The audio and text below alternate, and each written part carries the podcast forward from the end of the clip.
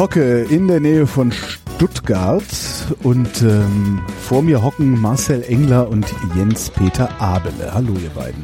GSD. Schön, dass du da bist. Warum sitze ich in Stuttgart, um für die Bayern eine Sendung zu machen? Warum musste ich nach Stuttgart kommen? Warum seid ihr nicht in Bayern? Wir sind momentan, jedenfalls, ich kann bloß von mir reden, ich bin jetzt aus Garmisch, aber ich bin momentan hier im schönen Schwabenland hart aufgeschlagen, aber es ist, ist in Ordnung.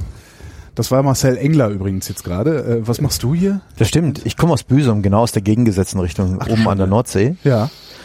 Und ja, hier ist es eigentlich zum Arbeiten und dann meine ich das eigentlich eigentlich als eine Verstärkung. E- Eigentlich, Richtig eigentlich schön. heißt eigentlich nicht eigentlich. Ja? ja. Ich finde es toll hier zum Arbeiten und hier habe ich auch Marcel kennengelernt. Ne? Ja, Wäre uns wahrscheinlich in unseren Heimatgemeinden so Nein. nicht passiert. niemals. Also es ist äh, für, für mich ein großer Segen. Ich habe jetzt da wirklich hier in der Region um Stuttgart brutal tolle Leute, Menschen kennengelernt. Erstens mal wirklich einfach die Menschen an sich. Und dann gibt's auch noch so wirklich so Künstlerhund drunter, die einfach dermaßen talentiert und verrückt sind, einfach hier und mit geile Elektrosachen machen oder er spielt unfassbar, das kann man schon gar nicht mehr Gitarre spielen nennen, das ist einfach äh, völlig kranke äh, Tonerzeugung. und es ist einfach großartig. Hier gibt's ganz tolle, äh, liebe Menschen und das freut mich total, dass man da so geile Sachen machen kann hier.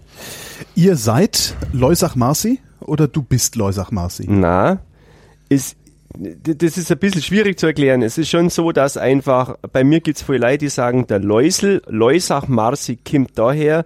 Die Leusach ist ein Fluss, eine Flößerstraße. Wir haben früher bis München über die Isar dann einfach das Holz aus die Berge hat man genommen, einfach um äh, zum Verarbeiten dann einfach. Und die Leusach hat ganz große Breite, so äh, wie so leichte Strände. Das ist ja wund wunderschön da. Und ich hab als Kind Euwe an der Leusach gespielt. Das war mein Spielplatz.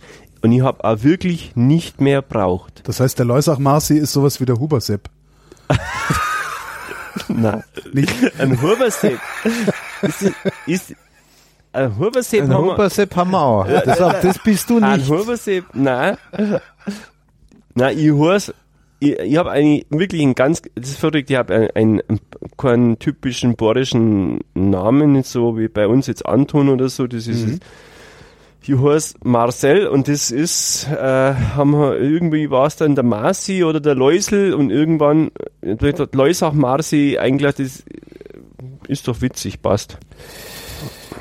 Ihr macht zusammen Musik. Wie, wie würdet ihr diese Musik beschreiben?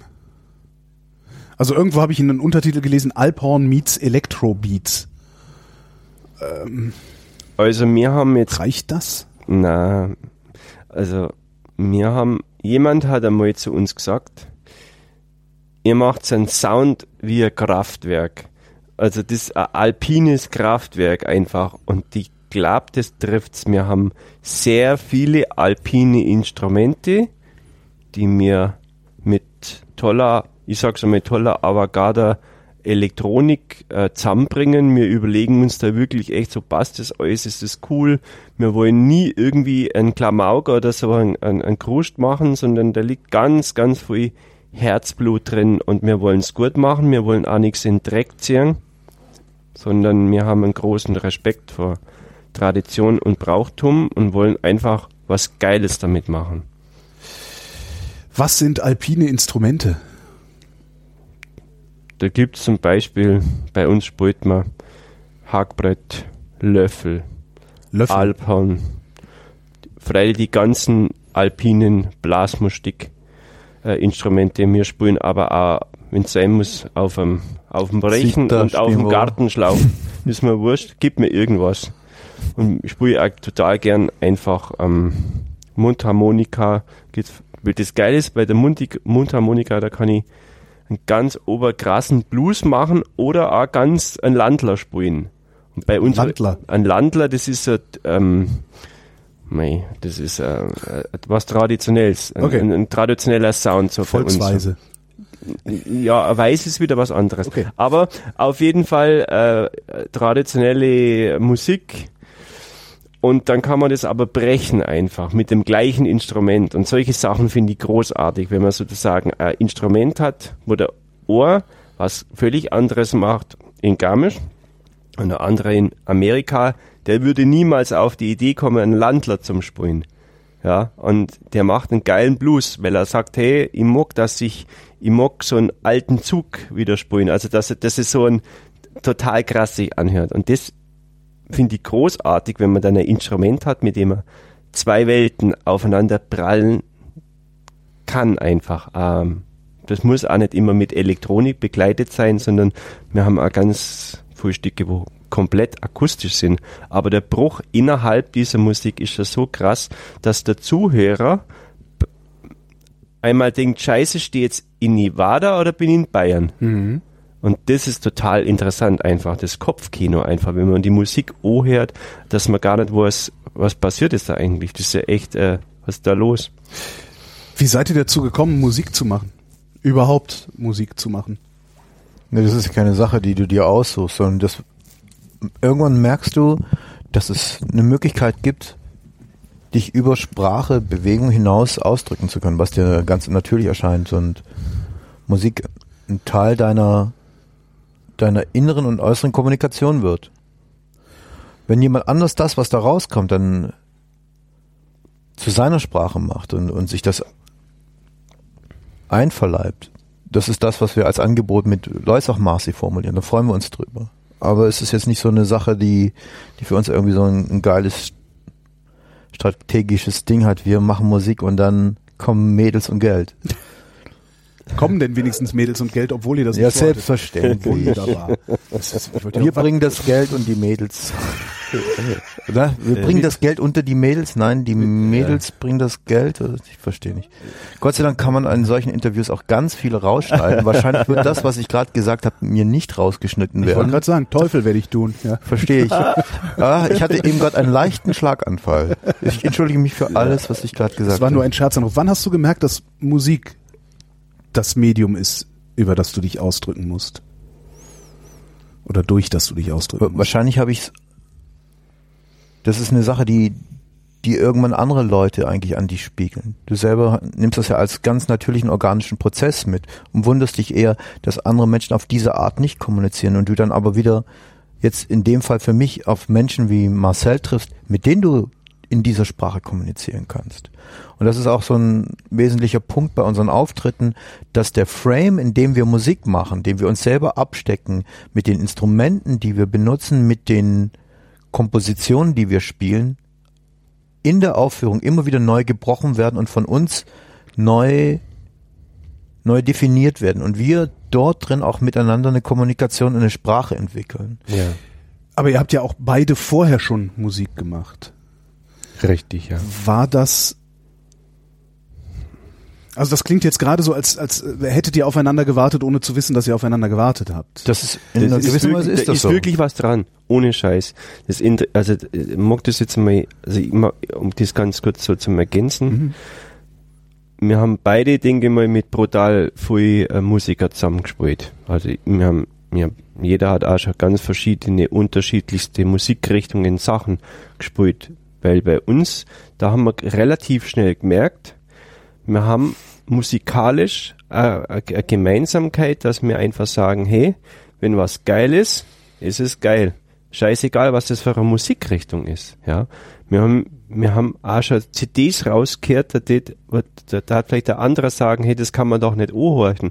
Aber wir feiern das total, weil es einfach gut gemacht ist, mit Herzblut. Mir spürt relativ schnell, wenn was echt ist. Ja?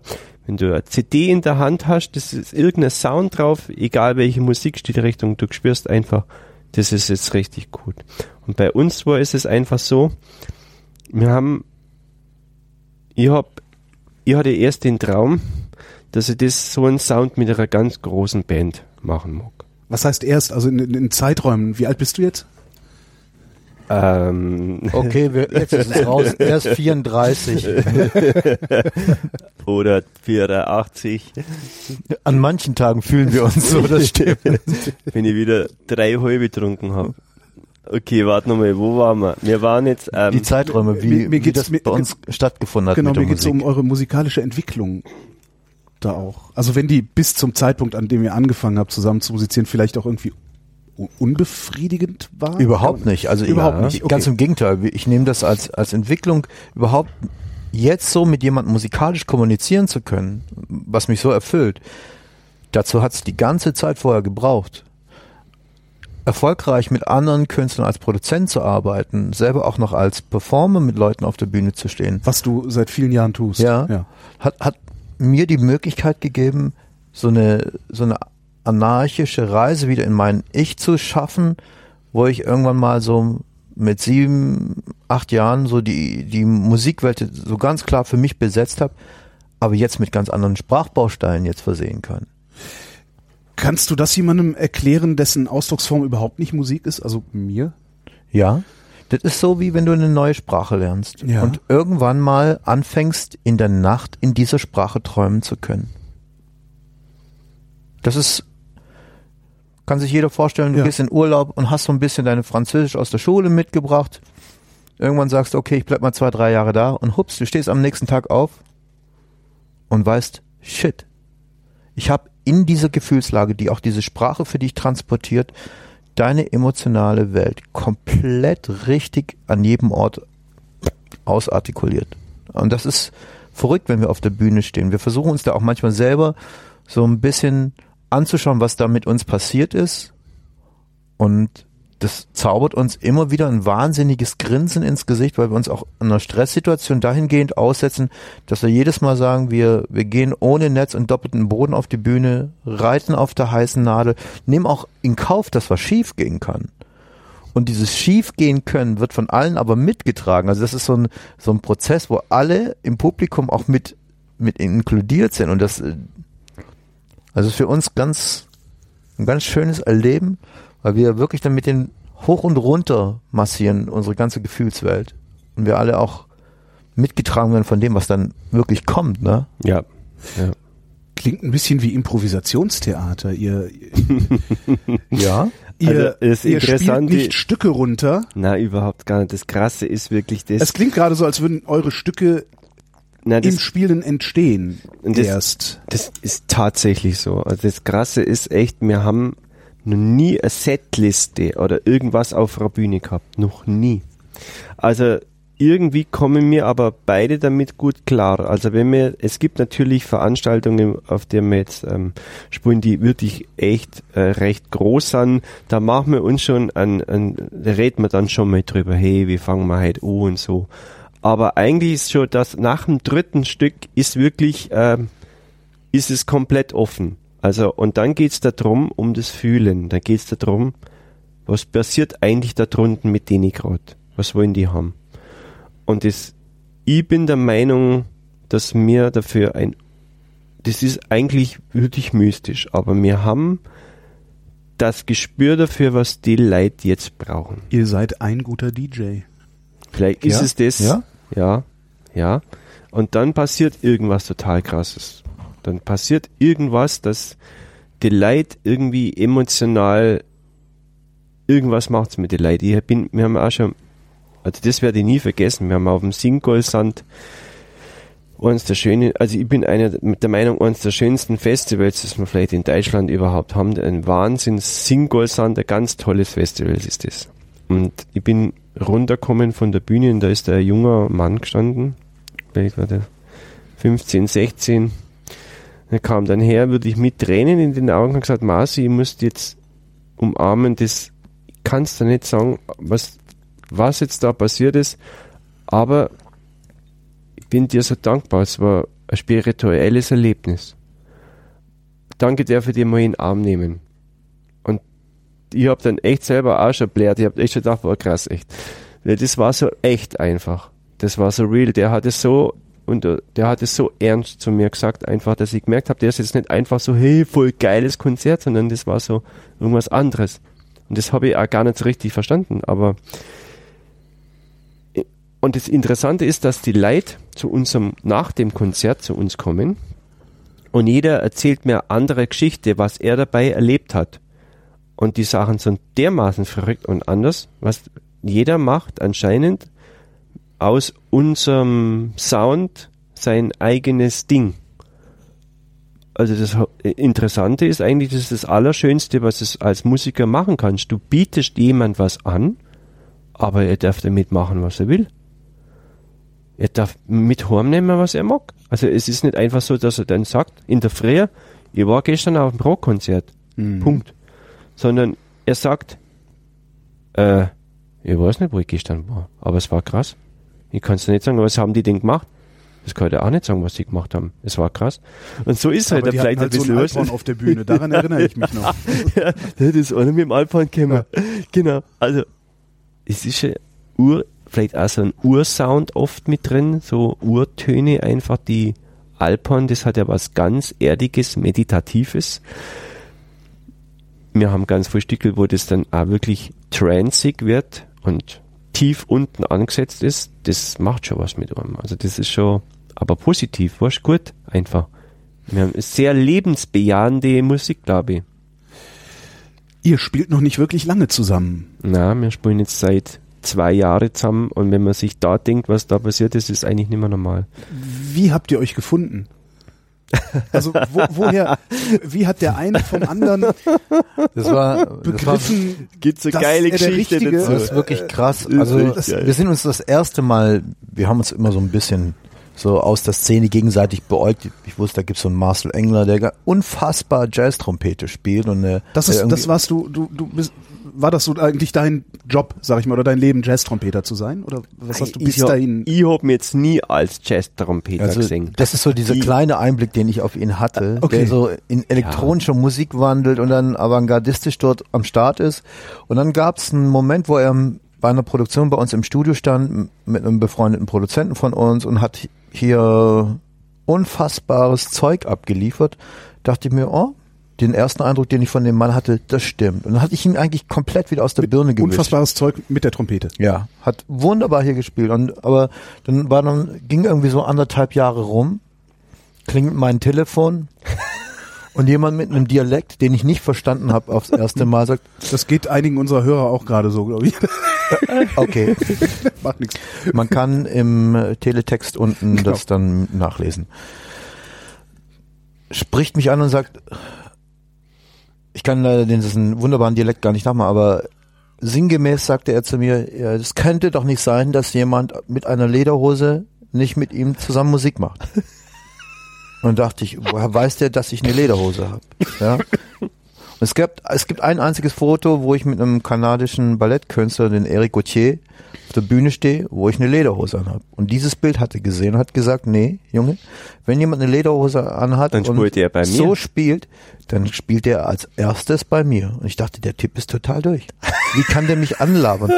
Weil ich zu dem Zeitpunkt auch keine Live-Musik mehr gemacht habe, sondern nur produziert habe. Und dann sagt er, nee, nee, wir spielen im August zusammen auf dem Henkersfest, was ein ganz groß reportiertes äh, Stuttgarter Open Air ist. Und ich dachte, wie, äh, was, äh, so am Nachmittag, nee, nee, Samstag, Headliner. Sag ich, ja, das kann doch gar nicht sein. Eine Band, die es nicht gibt, ja, spielt. Ich wollte gerade fragen, es gab also schon eine Band, äh, Na, in das hat er alles vorher heimlich eingefädelt und hat einfach einen Gig auf einem der voll besetztesten Sachen einfach ausgemacht. Ich weiß nicht, wie er den Promoter damals dazu bewegen konnte. jetzt ist die Gelegenheit zu fragen.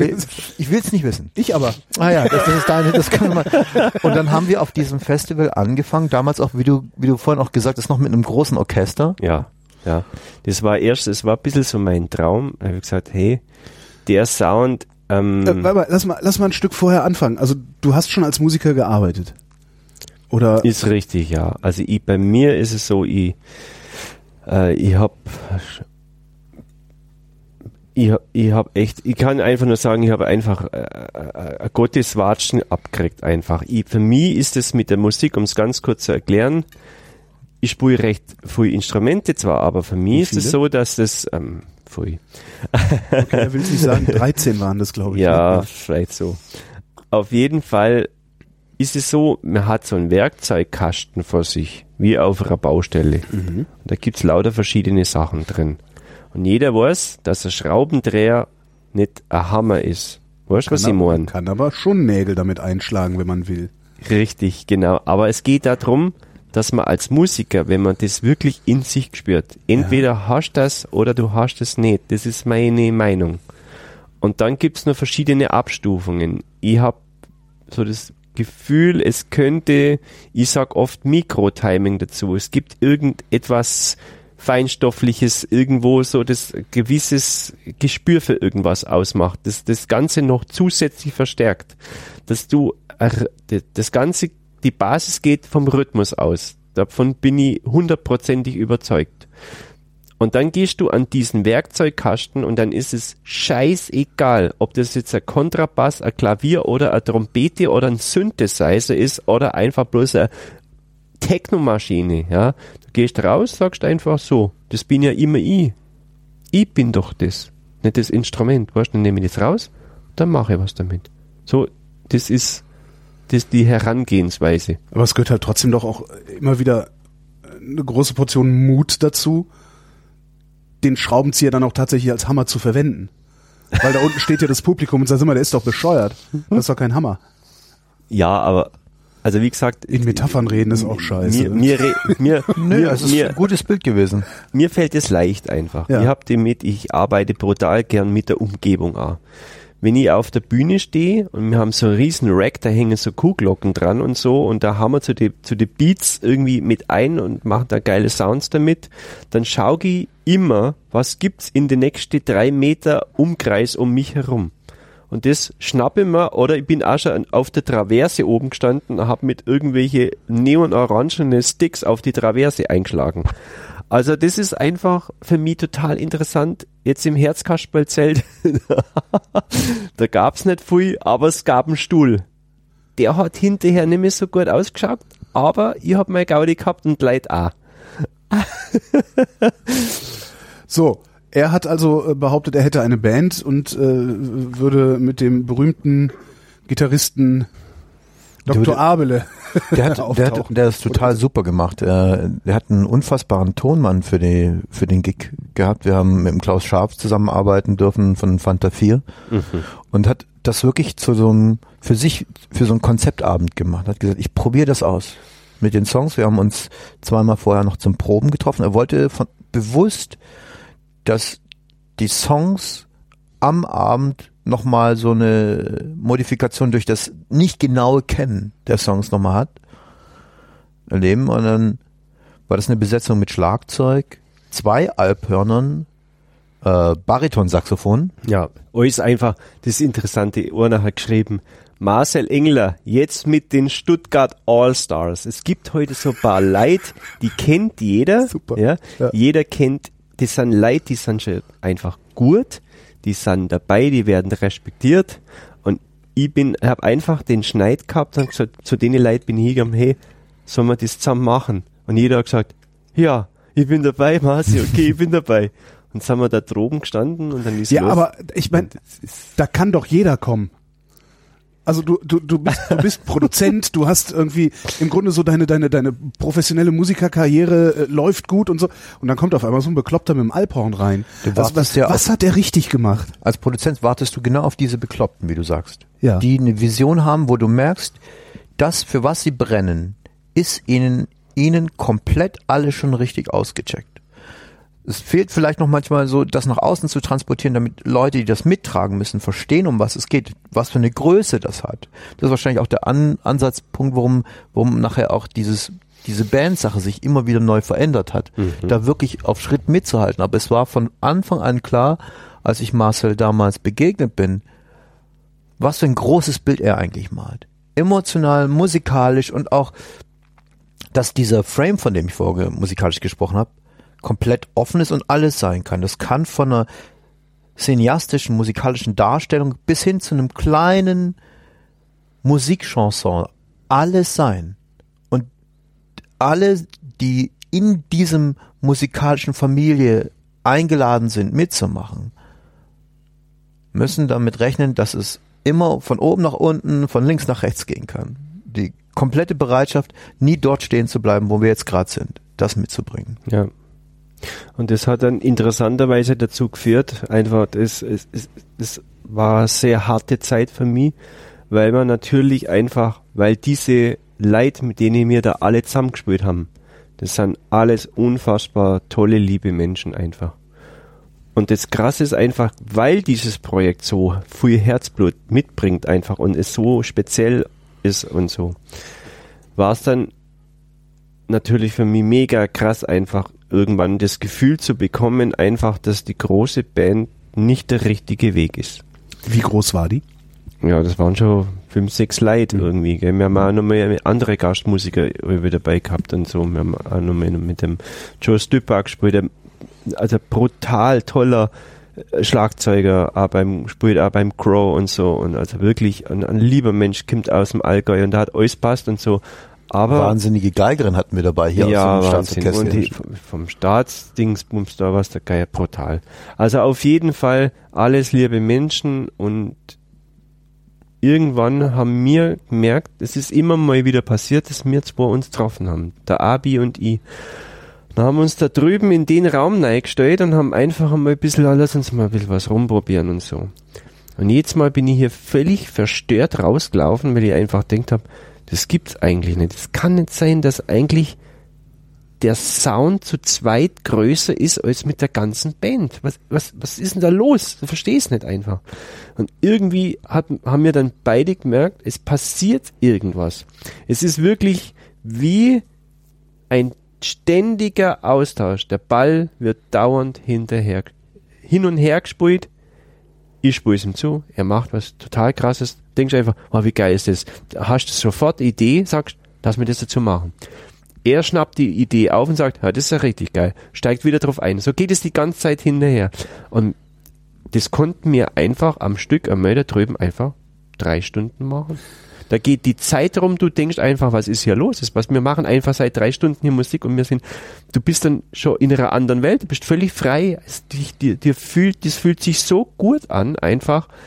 Du hast auch nicht mehr so, dass, dass jetzt so me- mega mit deinem Instrument kämpfen musst, weil wir sind gute, also wir haben, wir sind einfach mit unseren Instrumente so weit, dass wir es bedienen können, dass wir nicht mehr da mit dem Instrument im Weg stehen, sondern Ja. es geht wirklich nur noch um, nicht einmal ums Musikmachen, sondern um Kreativität im Fluss live, also das selber zu erleben.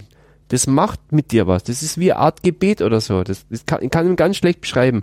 Und das ist einfach, das ist ganz großartig. Und das hat man mit ganz wenigen Menschen überhaupt, dass das möglich ist. Und dann war natürlich für mich immer mehr klar einfach, äh, dass die große Band so nicht funktioniert. Und dann hat man sich von denen Leid trennen müssen einfach. Und das war natürlich für emotional echt krass einfach, einfach. Gell. Das ist, kann man, kann man sich ja dann denken, gell. Das ist schlimm einfach. Wenn man Leid brutal gern mag und sagt, hey, du kannst nicht mehr mitspielen eigentlich. Das ist, also es war eine schlimme Zeit. Und jetzt haben wir uns, äh, jetzt gehen wir diesen Weg und den gehen wir auch kompromisslos. Also, weil wir wollen uns das auch nicht mehr antun. Also nie wieder Gastmusiker. Na, das, im, nee.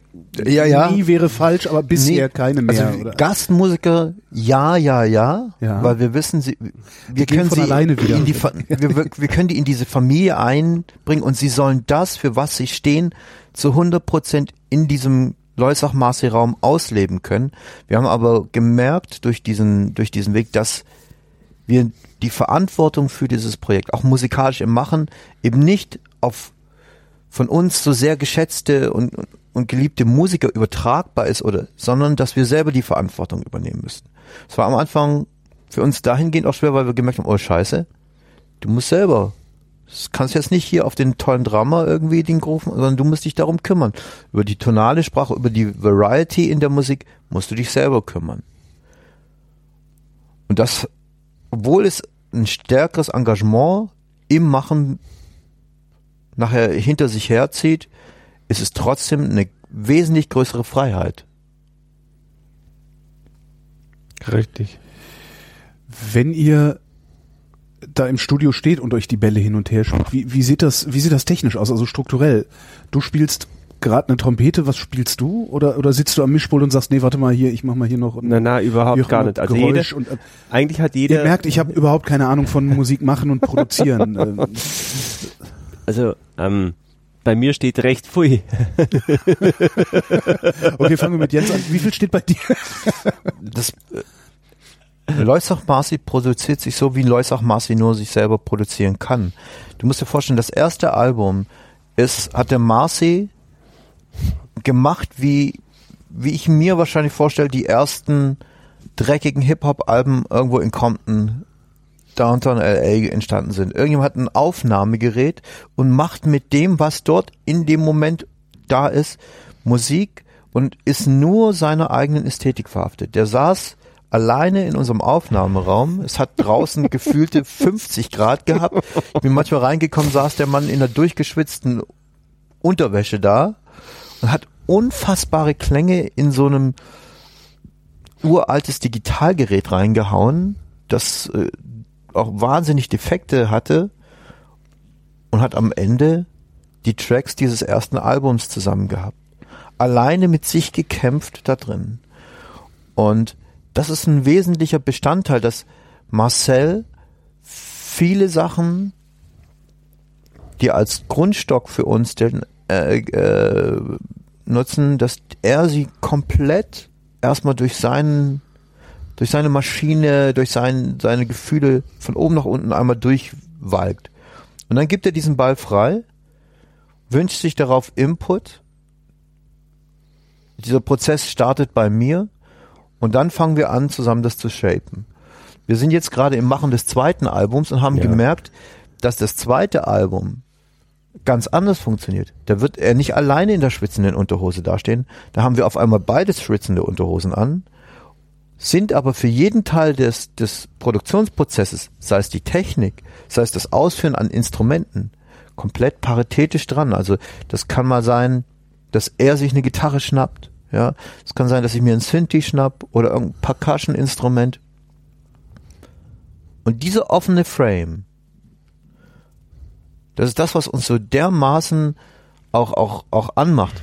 Kannst dich dran erinnern, irgendjemand kam nach diesem Rockpalast-Gig in, in Köln zu uns und sagt, wisst ihr was, an was er mich erinnert? Ihr erinnert mich an die aller, allerersten Konzerte von Kraftwerk. Und wir hatten das gar nicht kapiert, was der meint, weil ich kannte Kraftwerk aus der Spätzeit, überhaupt irgendwie das keine Model. Ahnung. Und Es war so krass. haben wir uns mal ururalte Videos von Kraftwerk angeguckt. Und dann das haben wir's ja live performte Musik mit Blasinstrumenten, mit diesem Flötisten. Genau, weil Und ich dann haben spiele wir so eine Flöte live immer und ich gehe da halt voll drauf ab zu den Beats und so. Und dann haben wir dieses Video angeschaut und die haben ausgeschaut. Die Kraftwerkleute, weißt du, mit Schlaghosen, lange Haar, wirklich wie die allerletzte geschissenste Krautrockband, die du ja. je gesehen hast, weißt Und es ist so krass. Und dann haben wir es verstanden, was der überhaupt gemeint hat. Und gesagt, Kraftwerk, na, das ist doch irgendwie völlig uniformiert und so. Und das Krasse ist dann auch, dass wir dann selber checkt haben, boah krass, da merkt man jetzt auch wieder, dass die, die Reise ist, keiner weiß, wohin die Reise geht bei uns. Es ist unfassbar spannend. Und solange das für uns so spannend ist, dass wir merken einfach, äh, bei uns, uns haut's ein Zündern aus und die Leiter drunten haut's auch ein Zündern aus. Solange wollen wir das machen. Und das Schöne ist, dass immer Leute von außen dazukommen, ob das jetzt ganz tolle Fotografen sind oder jetzt so, wie jetzt da in dem Fall äh, das komplette Land Bayern, das sagt, hey Marci, das ist der Hammer, mit euch wollen wir was machen. Oder bei mir daheim die Zugspitzregion, äh, andere Künstler, die vielleicht auch visuell Sachen machen und das ist einfach großartig. Die Leute kommen einfach und sagen, hey, ähm, da steckt der Kraft drin. Das ist irgendwie besonders. Wir wollen da einfach einmal mitmachen. Und das finden wir ganz großartig. Da, da, da sind Leute bei uns dabei. Ähm, großartig. Einfach toll. Das Shaping, was du gerade sagtest, ähm, redet ihr da auch miteinander oder spielt ihr nur in Anführungszeichen natürlich miteinander? Wir reden drüber und kommen ganz schnell an Punkte, dass, dass die Konstrukte und Worte, die wir verwenden, für den Arsch sind. Ja. Nichts von dem lässt sich dann bestreiten. Und wir müssen es dem anderen manchmal durch die Tonwelt ihm das vorspielen, damit der kapiert, was er weiß. Und auf, dann tauchen wir automatisch in eine musikalische Kommunikation ein. Wir merken manchmal, dass wir selber die Fehler machen, uns gegenseitig was beschreiben zu wollen. Ja. Also von daher ist das Wie komponiert ihr denn dann? Also Kom Komposition, so wie ich es verstehe, ist, man, ne, man sitzt vor einem Blatt mit Noten und schreibt ein Stück von Anfang bis Ende auf und dann ist da ein reproduzierbares Stück. ja. Jetzt klingt das, was ihr erzählt, aber so, als gäbe es nur ein Stück und als wäre das auch nicht zumindest in Gänze reproduzierbar. Da ist tatsächlich ehrlich ein bisschen was dran, ja.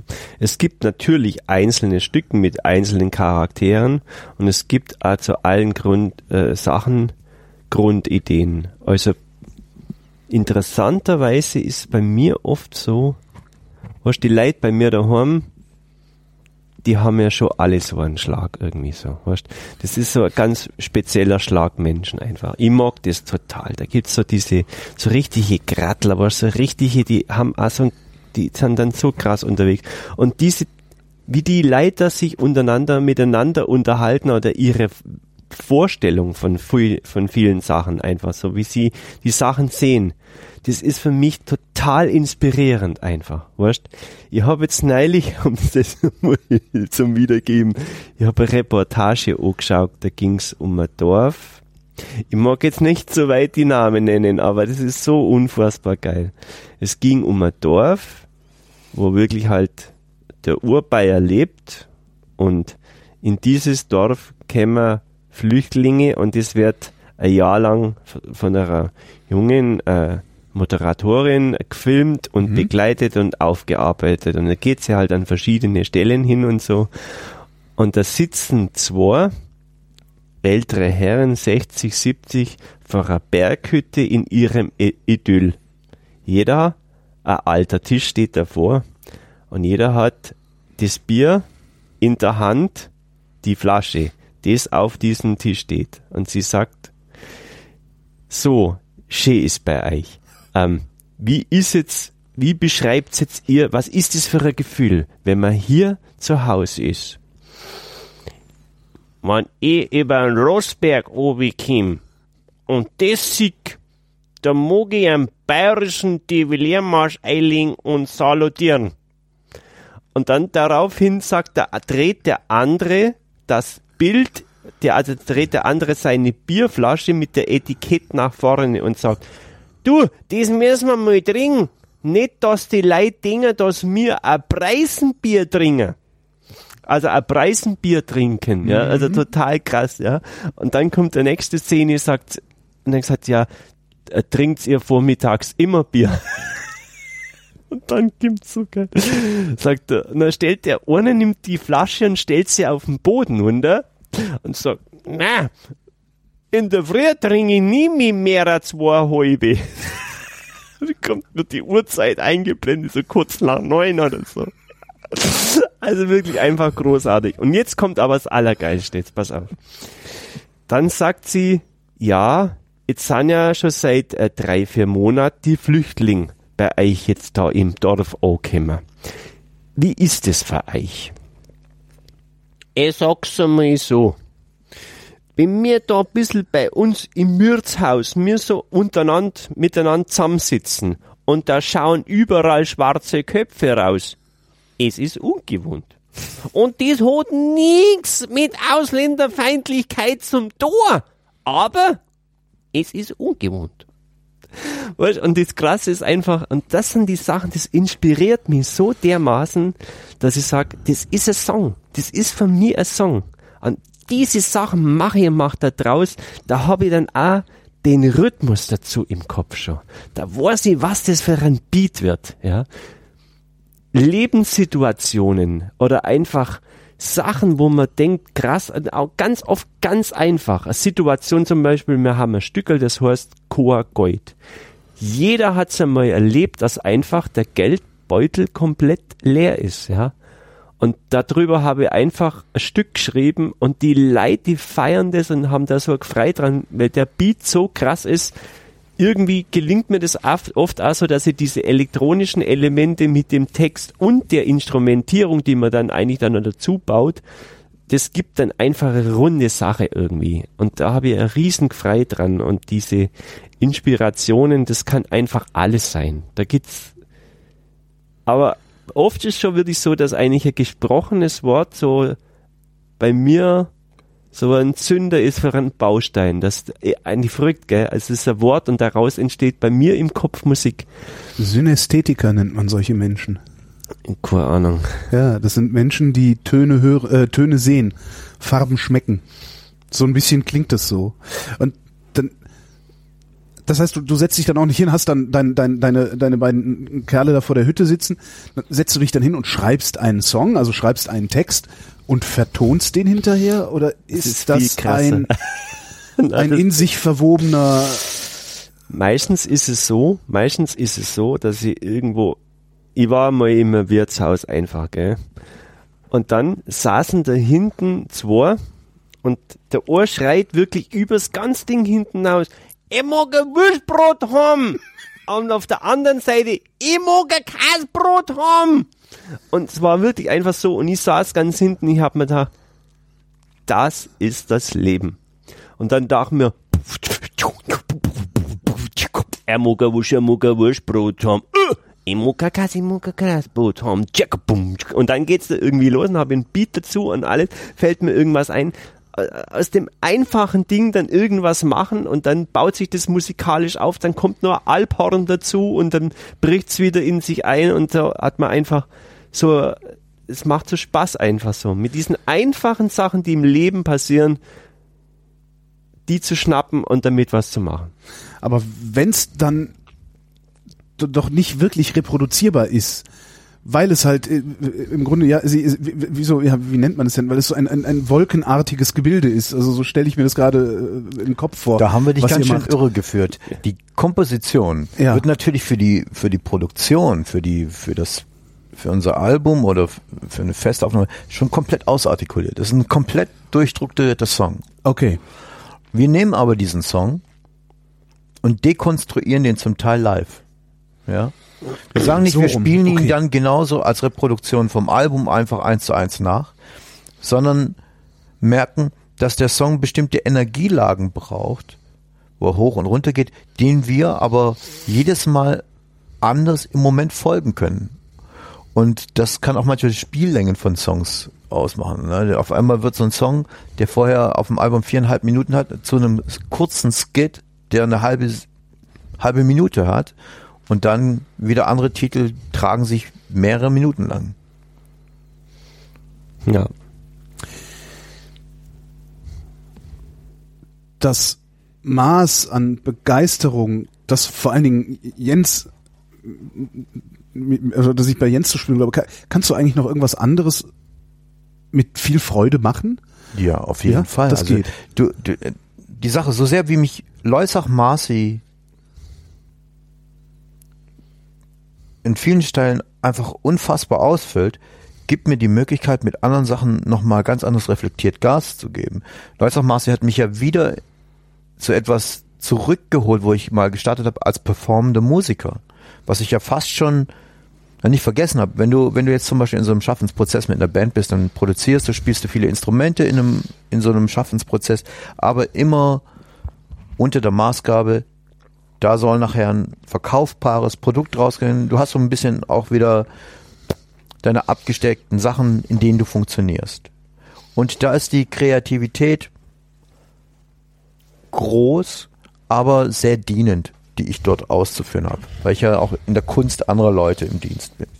Jetzt mit Marcel auf der Bühne zu stehen, gibt's nur eins. Hey Motherfucker, brenn im Moment. Ja. Brenn jetzt und brenn für mich ganz hell, damit ich mich in den Momenten inspiriert fühlen kann. Inspirier mich. Das ist das Ding. Es ist nicht nur geil selber zu sein, sondern so geil, dass der andere Typ, der alles gesehen, geschmeckt, gehört hat schon in seinem Leben, sagt, oh shit, das ist was Neues. Das will ich.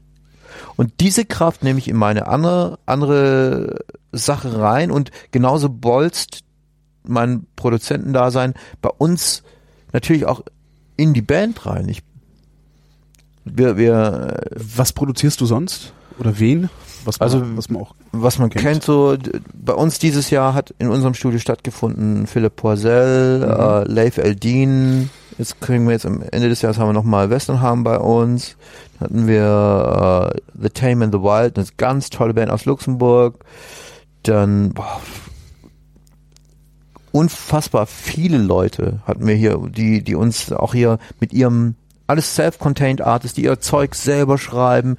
Max Herre hatten wir bei uns und das inspiriert uns und in diesem Prozess rutscht natürlich auch Marcel als Persönlichkeit ran, der, sich mit den Leuten auseinanderzusetzen, mit ihren ihrem Gefühl von Musik machen sich auseinanderzusetzen. Das ist ja für uns auch wahnsinnig interessant. Wie empfindet jemand anders diesen Absolut. wirklich authentischen Ja. Musikschaffensprozess? Es ist einfach großartig, wenn du halt einfach an, ich sag's jetzt mal, Raum hast. Ja.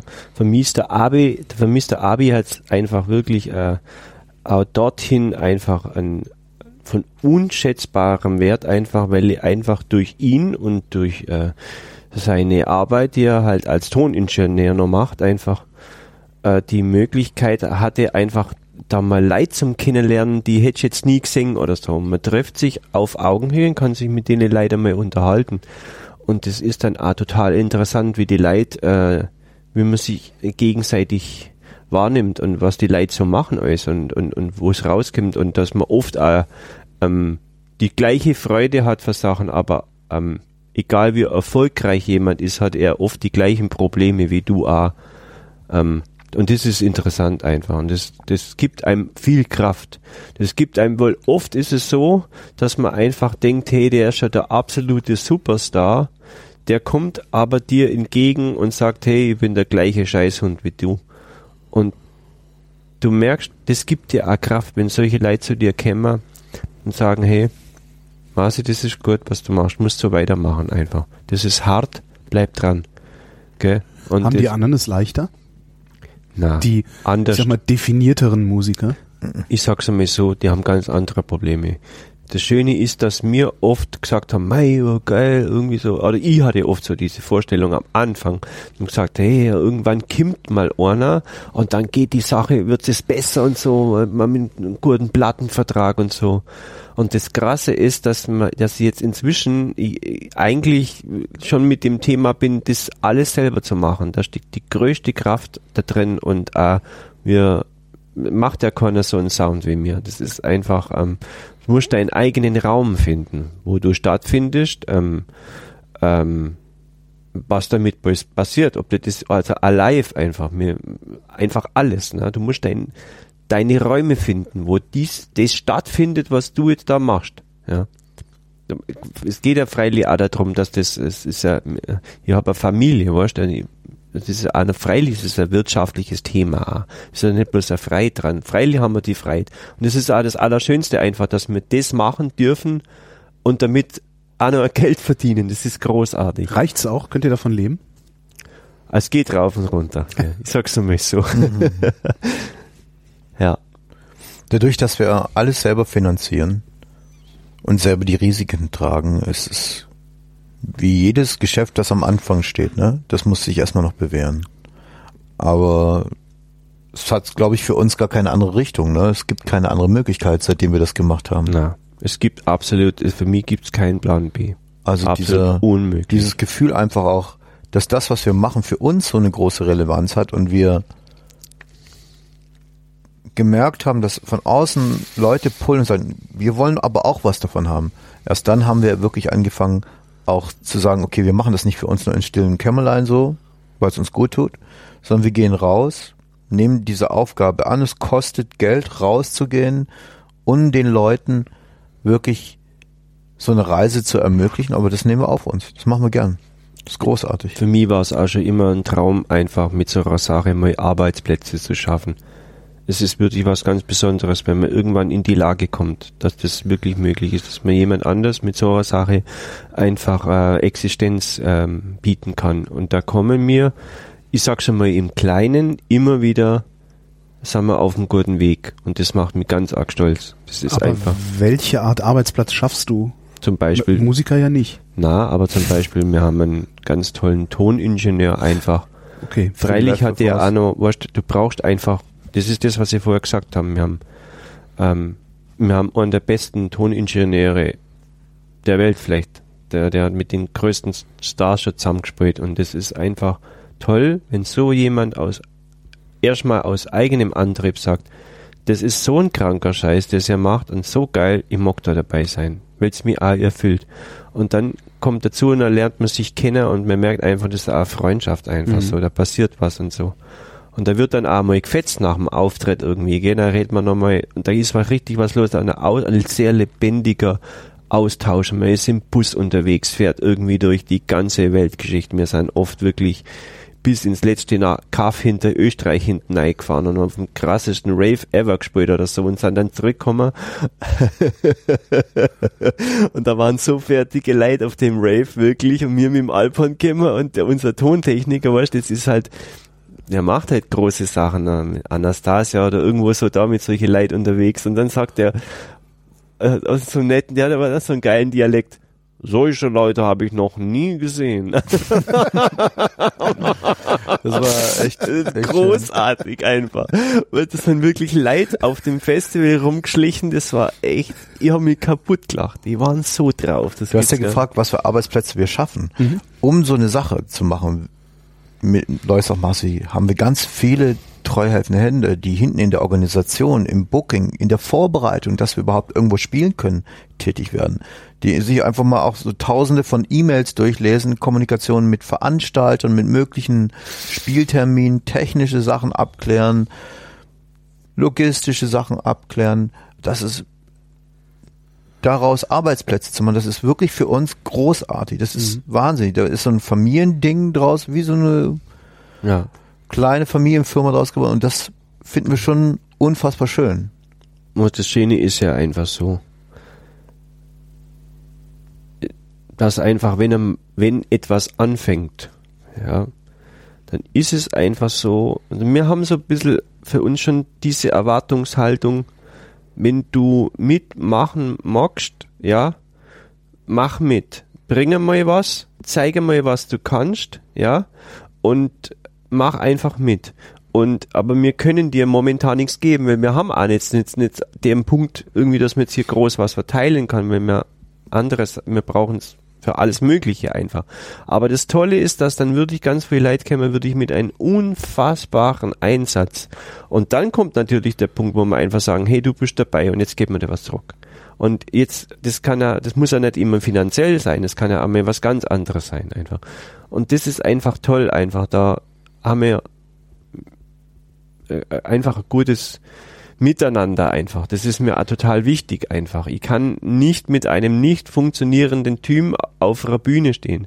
Wir haben jetzt im Herzkasperlzelt spielen dürfen auf der alten Wiesen und es waren eigentlich alle da. Es waren alle da.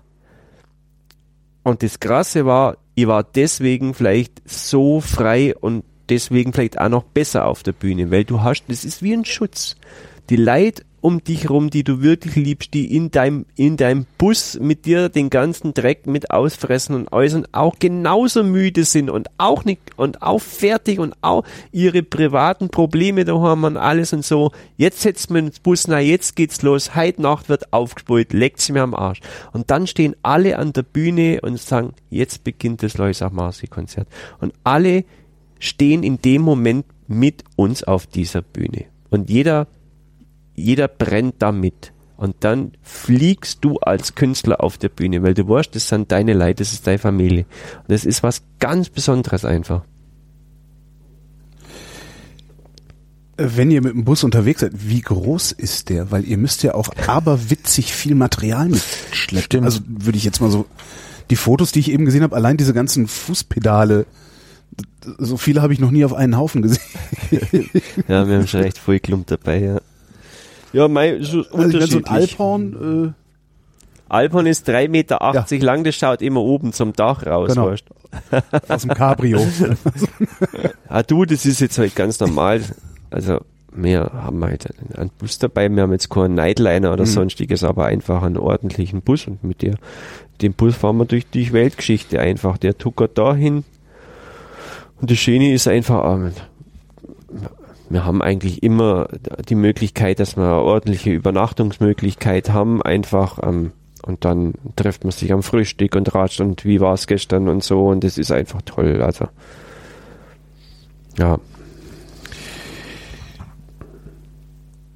Wir hatten eben kurz, äh, als, als die Aufnahmen noch nicht lief, über das Alphorn-Spielen geredet. Äh, was, was, ist, was macht das so besonders? Also was unterscheidet das Alphorn von einer Trompete, außer der Größe?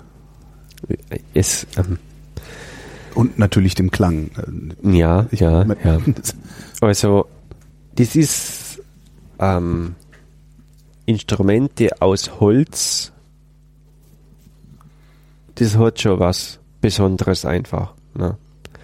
Ob das jetzt ein Geigen ist oder ob das jetzt ein anderes Instrument ist. Weil Was? das Interessante ist wirklich so, sagen wir, wenn du jetzt halt eine Trompete kaufst von irgendeiner Firma heutzutage, ich sag betone heutzutage, dann ist es so, dass halt einfach ehrlich gesagt bei 20, 30, vielleicht auch 50 und Instrument, du wirst keinen Unterschied finden.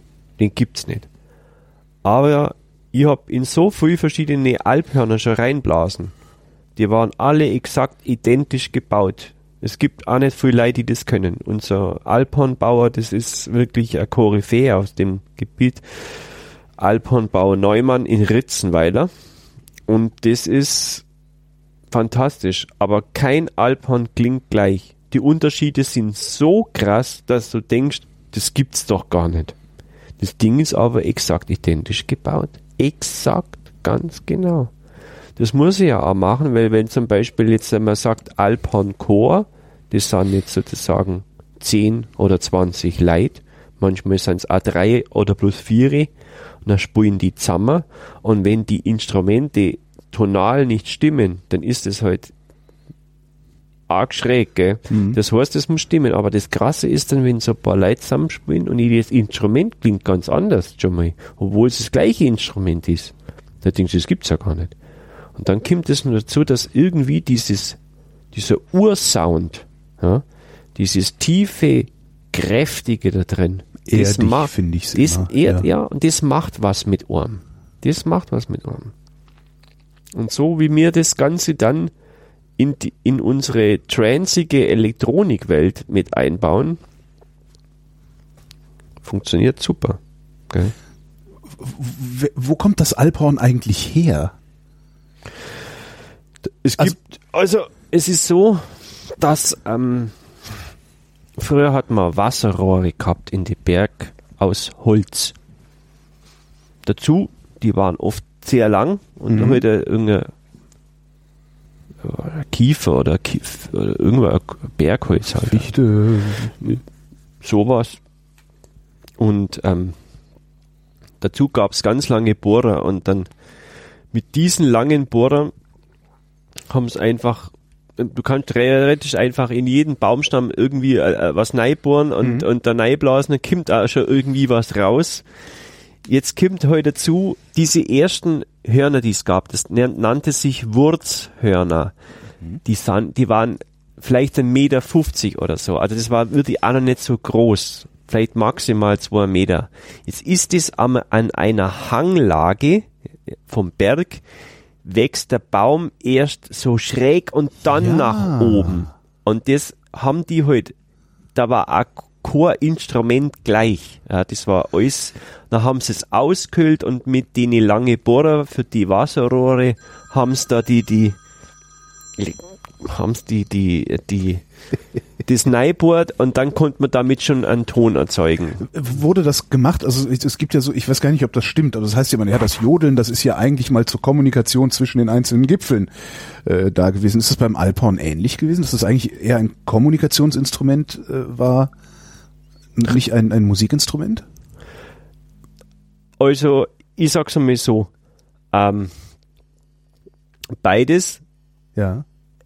Viele Sachen sind einfach mal, ich denke mal, einfach aus der Freude heraus irgendwie was Kreatives zu machen.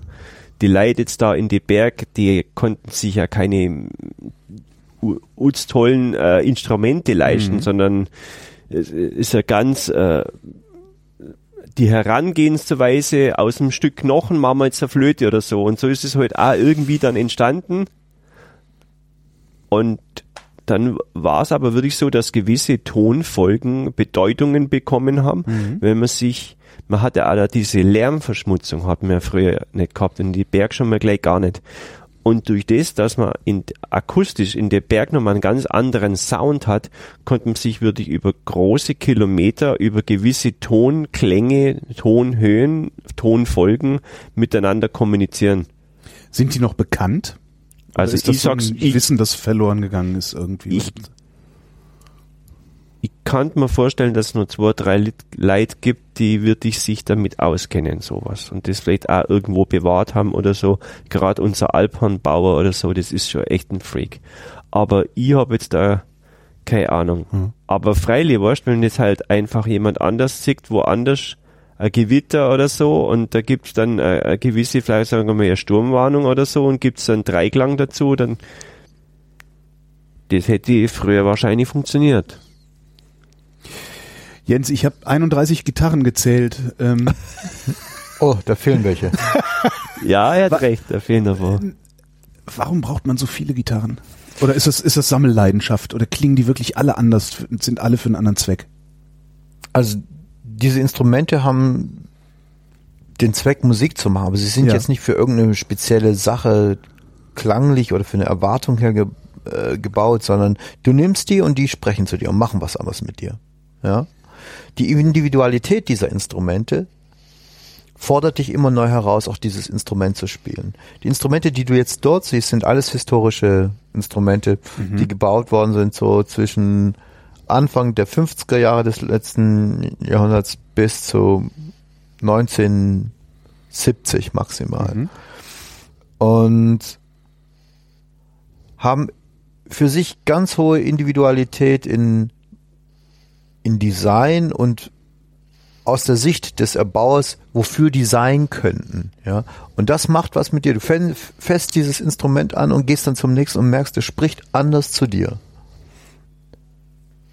Du hast also nicht eine Melodie im Kopf, die du auf einer dieser Gitarren spielen willst, sondern du hast ein Gefühl in dir und äh, fasst jede Gitarre an, solange bis du die in der Hand hältst, auf der du jetzt gerade spielen kannst. Äh, nee, es ist so, äh, Melodien habe ich so im Kopf, ja, und da bin ich ganz frei, ob das jetzt auf einer Gitarre passieren muss.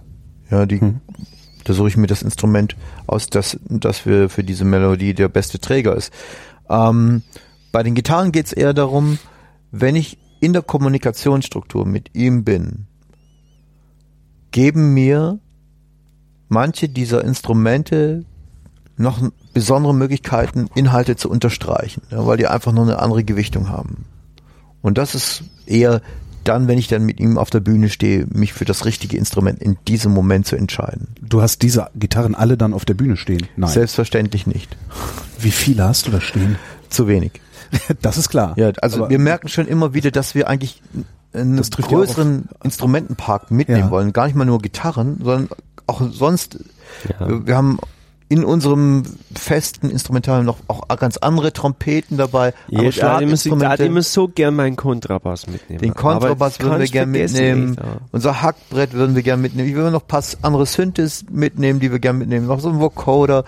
Und Gitarren haben wir immer mindestens vier dabei, die Ja. ganz unterschiedliche Klangcharaktere uns bieten. Zwei verschiedene E-Gitarren, eine Akustikgitarre, die sehr traditionell angesiedelt ist im Klang und dann haben wir auch noch eine Dobro dabei, eine Gitarre ganz aus Metall, die, so, die man eher so aus einem Blues und Country Background kennt. Manche vielleicht von dem Cover von Dire Straits Brothers in Arms vorne. So eine Gitarre haben wir dabei. Um dann nachher, wenn wir diese Instrumente nehmen, durch unseren elektronischen Reißwolf dann wieder nochmal schicken, quasi meine Bälle richtig heftig, davor haben wir ja vorher schon drauf gesp davon gesprochen, Marcel treffen, dass er die auch wieder schön weiter verteilen kann. Elektronischer Reißwolf, aber jetzt nicht im Sinne von, ihr schickt alles Signal, das ihr erzeugt, erst nochmal durch irgendeine Maschine. Also ich schicke meine Signale, Ja. egal wie akustisch sie manchmal ge Ja. geprägt sind, nachher nochmal durch eine, wir haben ja von dem Pedalboard gesprochen, nochmal durch so eine Raffinierungsmaschine. Entweder macht sie die, mir meinen Sound ganz, ganz fliegend, ganz dreckig elektronisch oder wirklich sehr pur akustisch. Ja, je nachdem, wo wir uns gerade auch im Song befinden. Die Synthesizer, die ihr da stehen habt, sind das auch alte Geräte, so, so wie man es wie man's so in nostalgischen Auch Filmen sieht? Oder gibt gibt's sowas heute überhaupt noch? Also Na, wird sowas heute na, überhaupt noch? das hat auch große Probleme oft einfach so. Also bei, ich habe äh, ich hab so eine Kiste stehen einfach, da muss man immer wieder der, eine, eine neue Kiste versuchen bei eBay zu ersteigern einfach, ähm, weil das so ein bisschen auch das Herz ähm, meiner Arbeitsweise ist. Ich mag einfach die Maschine total. Das ist äh, Also ihr spielt analoge Synthesizer, ne? ja, Okay. ja. Und äh, es gibt keinen Computer bei uns, also auf der Bühne null. Und das ähm, ist dann schon oft so eine Sache, dass man da einfach Probleme mit den Speichermedien hat und lauter solche Sachen. Wie überträgt man das? Dann geht es nicht mehr oder jede Kiste hat äh, ihre Marken, gell? Auch Jetzt haben wir, wir hatten jetzt, ne? wir haben jetzt eigentlich eine nagelneue Kiste, aber haben wieder Probleme auf einem gewissen Feld. Und es ist uns unerklärlich, warum auf, das auf, so ist. Auf, ein, auf welchem Feld? Ähm, genau, der, der macht einfach, der nimmt einen Sound und macht komplett eine andere Tonhöhe auf einmal, einmal damit. Aber komischerweise beim Herzkasperl zählt neulich nicht. Also ist einfach komisch. Also ich hab's, ich hab's noch nicht durchcheckt, was da los ist. Das Eigenleben dieser Maschinen, Das ist manchmal verrückt. dadurch, dass sie wirklich durchgerockt werden, ist dann sehr groß. Wir haben dieses große Glück, einen Techniker zu haben, der sich dann so in die, in die Materie von Marcel seinen elektronischen Instrumenten jetzt auch reinfuchst. Aber, ja, Weißt du, es ist ja so, diese, die, diese analogen Maschinen, denke ich mal, also, also, ich bin ja der Meinung, dass meine Kiste nennt sich Electribe. Ja. ich denke mal, so wie ich damit umspringe, wie ich das mache, gibt's wahrscheinlich auf der ganzen Welt nicht viel Leid. Wirklich, weil das ist so dermaßen krass bis an die Grenzen. Ich bin mit der Kiste wirklich an der Grenze des Was, Möglichen. was einfach. bedeutet für einen Synthesizer an die Grenze zu gehen? Das heißt einfach, dass du ähm, mit deinem kreativen Prozess und alles deiner Sache da die Maschine unter die allerhöchste Ansprüche richtig unter Druck nimmst einfach. Ich habe teilweise bewege mehrere bei beim Konzert habe ich parallel mehrere Sachen, also in der Hand an der Maschine dran, Drehregler, links ein Slider, dann mache ich nochmal mit dem Daumen nochmal was anderes. Das heißt einfach, das ist auch schon wirklich Also schon ein Kunstwerk, wie man überhaupt eine Maschine so bedienen kann. Du einfach. bringst sie also äh, elektrisch-mechanisch an ihre Grenze. Ich bring, sozusagen. ja, ah, ja. Das Zeug wird dermaßen ge gerockt und die Maschine kann auch nicht mehr mehr bringen. Es Ja. ist, da ist es jetzt rum einfach. Die Maschine hat ihre Grenzen einfach und auf diesem Grenzgebiet bewegen wir uns einfach inzwischen. Ich habe das Ding einfach irgendwie auscheckt. Ich hab, bin bis ins letzte Detail gegangen und gesagt, ich möchte wissen, wie dieses verdammte Ding funktioniert. Das Interessante ist, was Wann es schwitzt. ich, ich, ich, das Interessante ist, ich hab das, ich sehe das oft, weißt wenn einfach so junge Bands, gell, die, äh, die, die arbeiten ja alle noch, die haben noch gutes Geld, so wie ich früher auch, ich war mal Schreiner, ich habe mein ganzes Geld für die Musik ausgegeben, weißt Und da sehe ich, da haben die da auf der Bühne wirklich ein Klumpert stehen, weißt, äh, die mega geilsten Geräte und dann kommt beim Konzert Bip, bip, bip. Und ich mir sage mal, Alter, was machst du denn? Was machst du denn? Was man da rausholen kann aus denen. Aber das ist das Interessante an der Zeit der, und das ist also, dann arbeiten die alle am besten noch mit Ableton und Computer und das alles. Es ist diesen Leuten, das kann man denen auch nicht verdenken, das ist klar. Es ist unmöglich einfach, aus diesem ganzen Ding, diesem vielen Wahnsinn, die Essenz zu finden. Und bei mir ist es so, ich hab gar keine Essenz, sondern ich muss, ich muss eine Möglichkeit finden. Ich mache meine Maschine an, ich weiß, ich habe jetzt einen gewissen Sound, ich würde das gern umsetzen. Da sitze ich oftmals Wochen, Wochen, bis ich sag, das ist es. Und schraubst an Potis rum, bis es Es sind oft einfach Millimeterbewegungen, bis du da irgendwo mit deinen Wellenfrequenzen einen Sound findest der richtig geil ist. Wenn man aus Äh, haben diesen, diese Geräte dann sowas wie einen Speicher, dass du sagst, das ist es, ich will das jetzt. Äh, Ja. Okay. ja, Gott sei Dank. Und das, Und zwar Ja, über ja. eine antiquierte SD-Karte, die man für viele hundert Euro gerne sich aus Japan gebraucht kaufen kann. völlig krank. Die antiquierte SD-Karte. Äh, Das ist eine Smart Media Card. Smart Media ja. Card. Du musst dann, kriegt dann, kostet dann einfach so eine Karte 100 Euro oder so. Okay? Mhm. Und kriegst, glaube ich, 12 Megabyte drauf. ja, ja, das, das reicht ja für ein paar Poti-Einstellungen. genau. So sieht's aus. So schaut's aus, ja, freilich. So schaut's einfach Es ist aus. auch so, dass das, was Marcel, was er gerade auch gesagt hat, das Besondere ist nicht, dass, dass du dir heute eine Kiste kaufst und weißt, die kann das, sondern in der Be- Selbstbeschränkung, dass die Kiste, die bei ihm auf dem Tisch steht, das liefern muss, was er sich gerade vorstellt. Und er die einknickt und einfrisst. Also es ist schon auch so, dass die Leute von Korg, die dieses Gerät kennen, was sie da hergestellt haben, sich fragen, ach, das geht mit unserem Kiste? Das, das glaube ich nicht. Es gibt keinen, der das so verwendet. Und das ist wirklich ein wahnsinnig kreativer, aber wie du auch gesagt hast, auch mechanisch diese Kiste bis zum Prozess. Ende ausrockender Prozess. Also das beste Beispiel ist, um das einmal nur ganz kurz zu sagen, wir haben zwei, drei Songs, wo ich einfach wirklich eigene Flächen designt habe. Weißt du, du hast jetzt halt einfach, kaufst jetzt von der Firma was der Geier, egal, tolles, geiles Synthesizer-Keyboard. Das Ding, da was ich kommt dem dann so ein, hab, genau, da kommt dann so ein Pad, weißt, irgend so ein Pad-Sound irgendwie so, Genau. und dann drückst du deinen Akkord und dann klingt es nach einer Fläche. Ja. Aber diese Fläche, diesen Sound da drin, das hat ja jemand programmiert. Ja. Das hat er einer gemacht. Das ja. ist wie bei Digitalkameras. Da machst nicht du das Genau. Foto, sondern ein japanischer Genau. Ingenieur. Und bei mir ist es so, ich habe überhaupt gar keine, weil ich habe gar keine Möglichkeit, irgendeine äh, eine Klaviertastatur oder sowas da anzuschließen. Ich muss mit meinen einzelnen Sounds diese Fläche bauen. Und das ist dann so krass, da merkst du dann wirklich einfach, der Hammer, du hast einen völlig eigenen Sound geschaffen. Jemand könnte jetzt diesen Sound aufnehmen und in irgendein teures äh, Gerät einspeisen und sagen, so, das ist der Sound vom Marzi. Und das ist aber was ganz Tolles einfach. Dadurch kannst du einfach, das macht einen fertig, du sitzt einfach äh, wochenlang dran, weil du sagst, das klingt scheiße oder da drüben gibt's Probleme, da passt die Frequenz nicht, ich, das, beim Umschalten klappt das nicht, aber irgendwann kriegst du es dann hin und dann ist der Hammer. Weißt, dann, dann, dann ist es einfach brutal.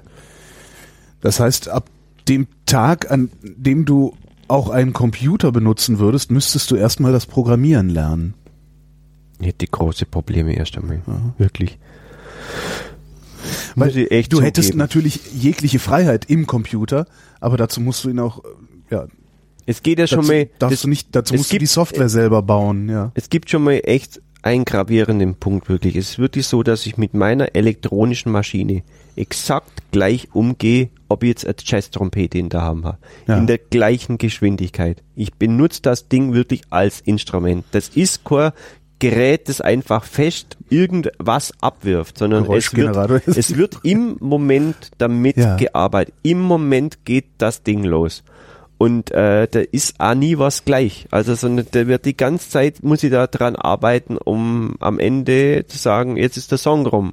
Ja, du musst dauernd umschalten, musst dies, das, musst den Filter hochziehen, in der richtigen, mach auch die ganzen Synthesizer-Bewegungen in Time mit dem Beat.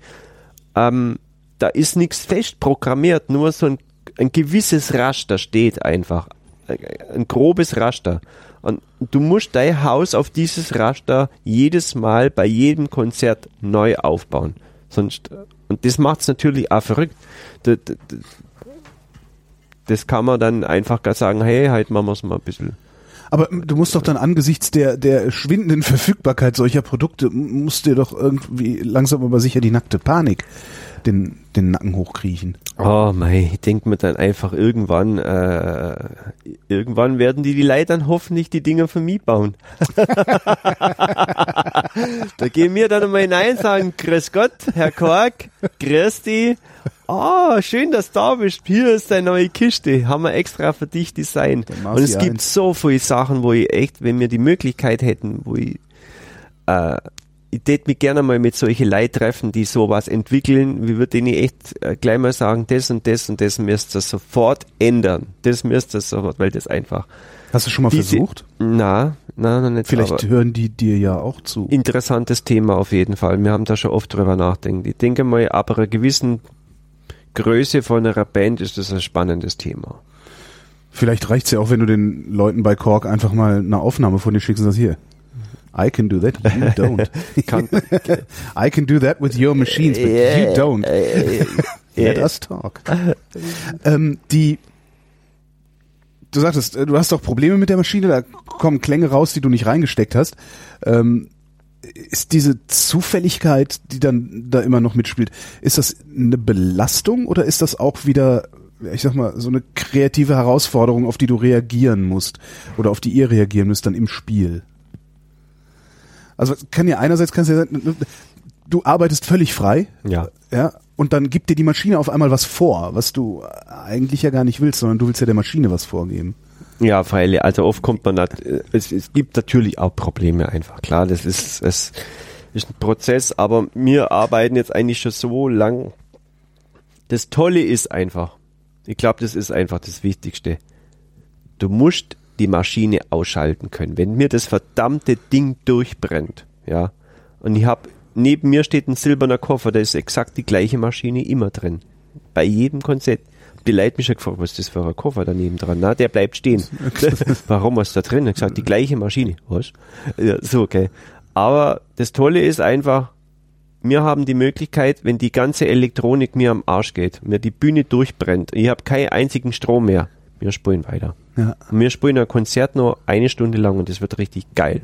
Ich weiß das. Das ist, wir haben die Möglichkeit, wir haben ja auch ganz oft diese Sachen da einfach, dass wir elektronisch einfach irgendwie einen riesen Abriss machen und dann aber auch bewusst sagen, den nächsten Song gibt's nur eine Akustik-Trompete, äh, Akustik-Gitarre, eine Trompete und meine Stimme und fertig. Punkt. Wenn ihr jeder nur ein Instrument mit auf die Bühne nehmen dürftet, welches wäre das? Wir nehmen Trommel mit. Okay, die Bassline die- wäre da. Ich nehm die Löffel mit. Löffel Die und Trommel. Löffel. Löffel, und Trommel, ist gut. Weil unsere Stimmen haben wir immer mit dabei. Ja. Also die Genau. Stimmen sind auch ein wichtiger, wichtiger Klangraum. Es gibt die Erzählstimme von Marcel, es gibt die Stimmen, die er vorproduziert, ganze kleine Vokalszenen oder Sprechszenen, die er abruft mit einem Sampler und mit einem Looper und dann die Gesangsstimme von dir, das Jodeln.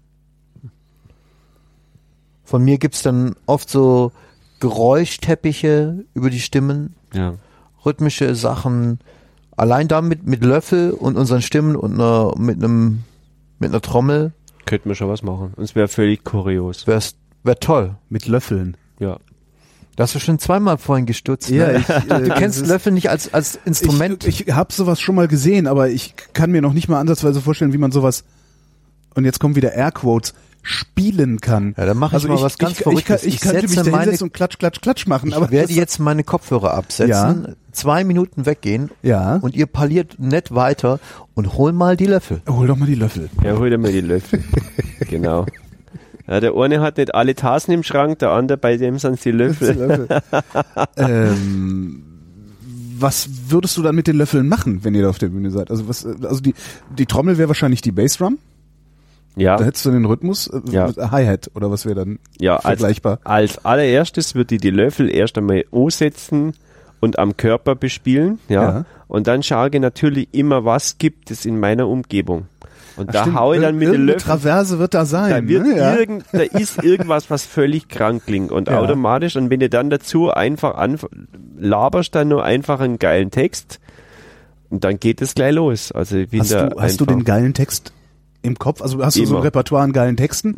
Wie, Na, so, wie, so ein, einfach- wie so ein Rapper, der immer irgendwie was Na, auf der Pfanne hat? Oder das- entstehen die auch wieder? Bei mir gibt's keine, äh, bei mir gibt's jetzt keine ähm, Rap-Texte an solche, sondern es sind eher gesprochene Szenen, die ich irgendwo aufgeschnappt habe oder so, wo ich einfach denk, das ist interessant, ja.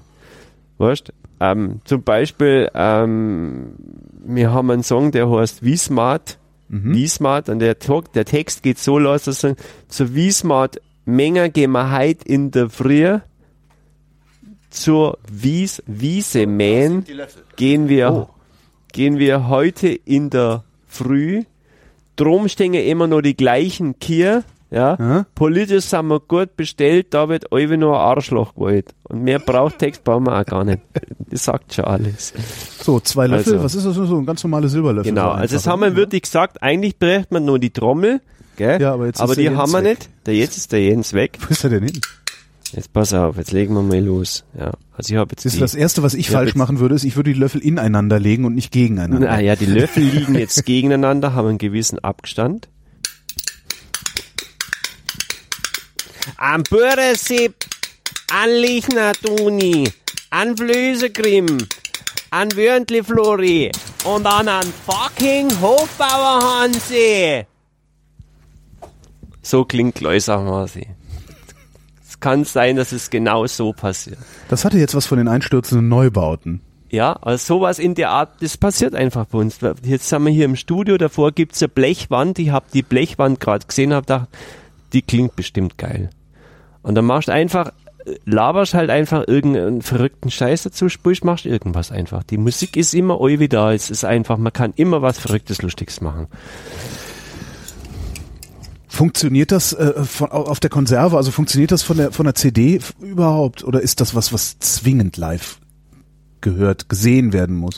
Interessant ist schon so, dass ähm, die Leid, wir haben einen großen Vorteil ähm, durch das, der Jens hat es ja vorher beschrieben, wie jetzt sozusagen diese erste CD habe ich in meinem Wahn da drüben in dem Raum allein in einer Affenhitz eingespielt.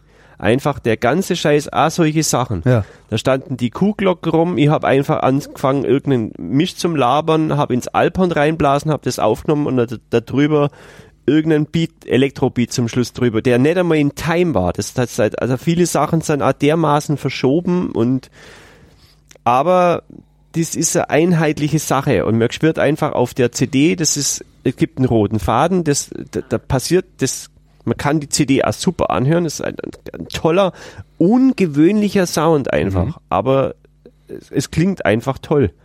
Und ähm, freilich ist es schon so, dass die Leute dann ganz früh kommen zu uns ähm, sagen, hey, äh, live war der absolute Hammer. Krass, dass die CD so anders ist. Ah, Ja. Aber keiner kommt, der sagt, hey, die CD ist nicht gut, sondern die sagen, die CD ist ganz anders. Die CD ist Teil der Leusach-Masi-Welt. Aber sie ist nicht Leusach-Masi. Das kann man nicht, es ist unmöglich, komplett alles auf den Tonträger zu bannen, weil auch so viel mehr passiert einfach. Ist äh, die Interaktion mit einfach allem. Das ist eigentlich nicht möglich, einfach das halt alles zusammenbringen und auf den Tonträger draufpacken.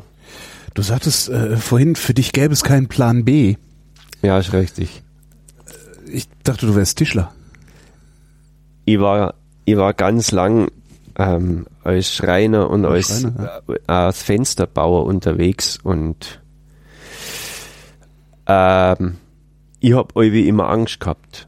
Ich habe immer gedacht, ähm, ich habe brutale Versagensängste auch gehabt, einfach dachte mir, hey, und trotzdem sind ganz viele Musiker immer zu mir gekommen und gesagt, Masi, wenn's einer schafft, dann du.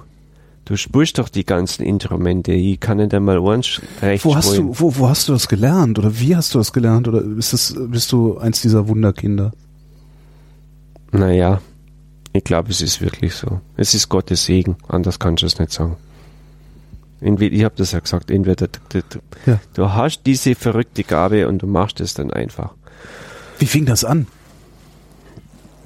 Mit, mit, mit viel Ärger in der Schule. Also bei mir war es schon so, dass ähm, ich hab, man musste irgendwann sogar zum Schulpsychologen und so. Es ging dorthin einfach, dass sie einfach immer, wenn es irgendwie um Musik, wenn da Instrument lag, irgendwas, auch schon als ich vier Jahre alt war oder drei, vier Jahre alt, da ging das alles schon los. Du konntest mich in einen Raum setzen mit diesem Instrument und war dann einfach eine Stunde lang mit dieser Sache beschäftigt. Das ist theoretisch mit, mit Kindern nicht machbar, sowas.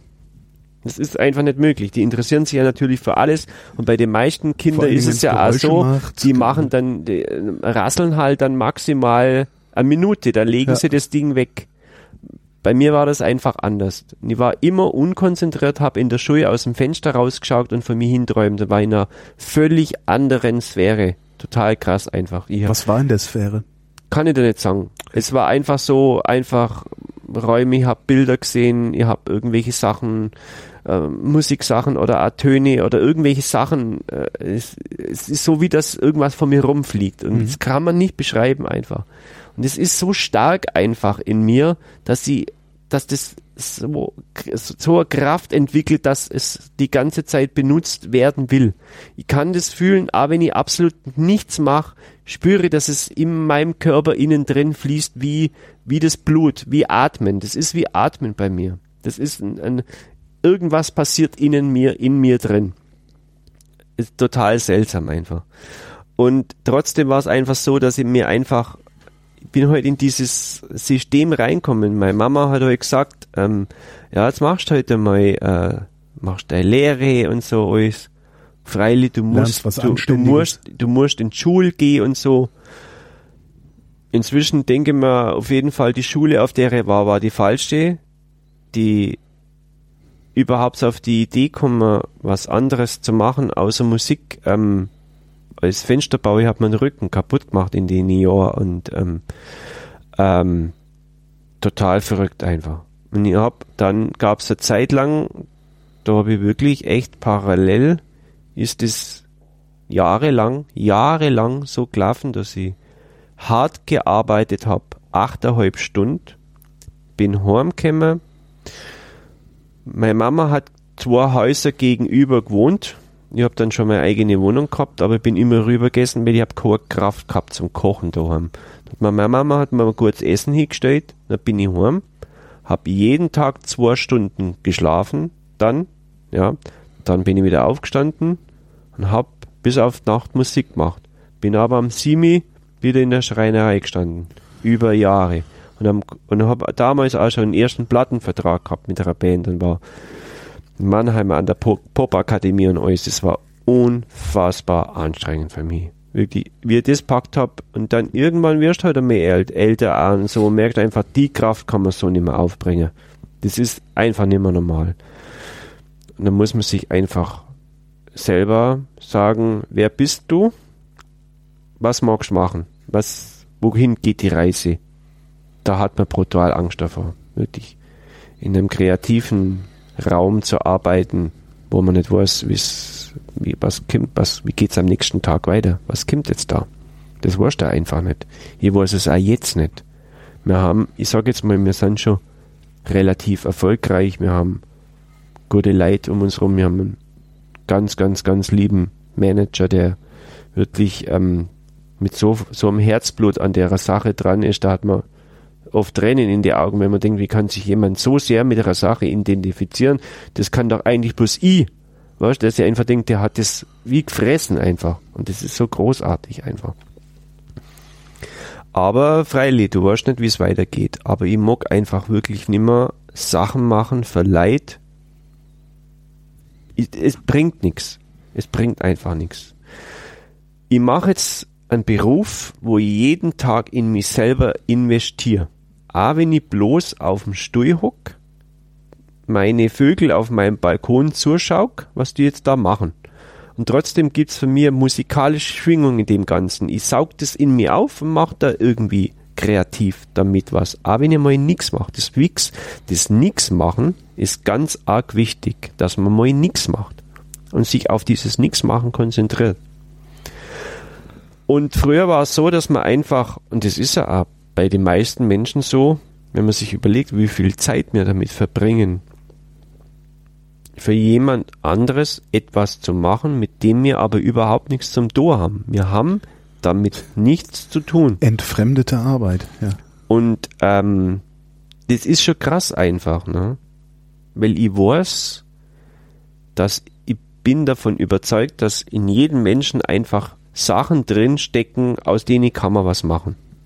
Und das könnte auch der Weg dorthin sein, einfach da am kreativen was rauszuholen, einfach.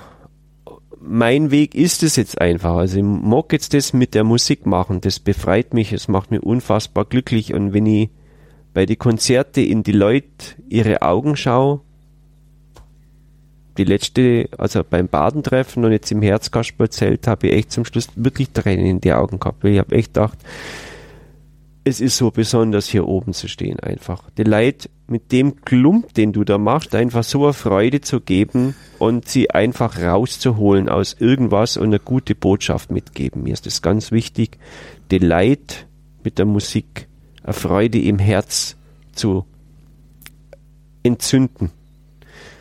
Der Titel von dem Album heißt Niet Spat. Und da geht es da geht's ein bisschen darum, dass man sein Kinderherz da drin wiederfindet. Weißt? Ich hab zwei kleine Kinder. Ich sehe, wenn die was machen, sind die da voll dabei. Und wenn sie es aber nimmer machen wollen, dann lassen sie es bleiben. Und Ja. das ist was ganz Großartiges. Ja. Und das müssen wir als Erwachsener muss man immer wieder sich das zurückholen. Ja. Dieses Kinderherz. Und jetzt kämen die Leute auf ein Leusach-Masi-Konzert und sehen wieder oben wirklich, a- ich sag's einmal, ein kleiner Bur mit einem unfassbaren Klumpatsch an Instrumente, alle da auch eine, ein, ein Kram und ein Lärm macht und man umeinander springt, wie, wie, ein, wie ein Gestörter und ein Gefreit da oben hat und völlig frei ist. Es gibt keinen Druck mehr da oben für mich. Umso größer die Bühne auch ist, umso besser fühle ich mich komischerweise. Dann bin ich richtig frei und kann von links nach rechts rennen, wie es mir gerade taugt. Und die Like spüren, das ist echt, ich kann auch nicht anders. Ich kann nicht einfach sagen, ich mache jetzt eine Show, weil ich, ich muss jetzt da was abliefern, sondern ich betrete einen Raum, der wie von Gott für mich beseelt ist, einfach ein leerer Raum, gestalte Masi, gestalte diesen Raum, mach damit irgendwas. Und das gibt mir so eine Kraft.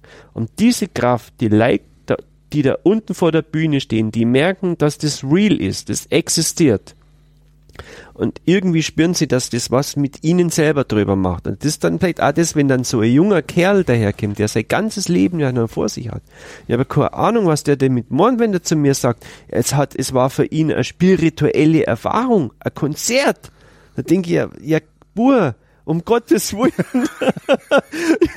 was haben wir denn jetzt mit dir gemacht einfach? Aber ich Vielleicht hab, hast du ihm das hab, Leben gerettet. ich hab, na, aber ich hab Vertrauen einfach. Ja. Ich hab Vertrauen einfach, dass es, dass es gut ist. Das ist, ich sehe da auch, für mich ist das mit der Musik machen auch Verantwortung. Ich, ich sehe das als große Verantwortung einfach. Ich habe da einen großen Respekt davor, ähm, da rauszugehen und damit irgendwas zu machen. Das ist heilig für mich einfach.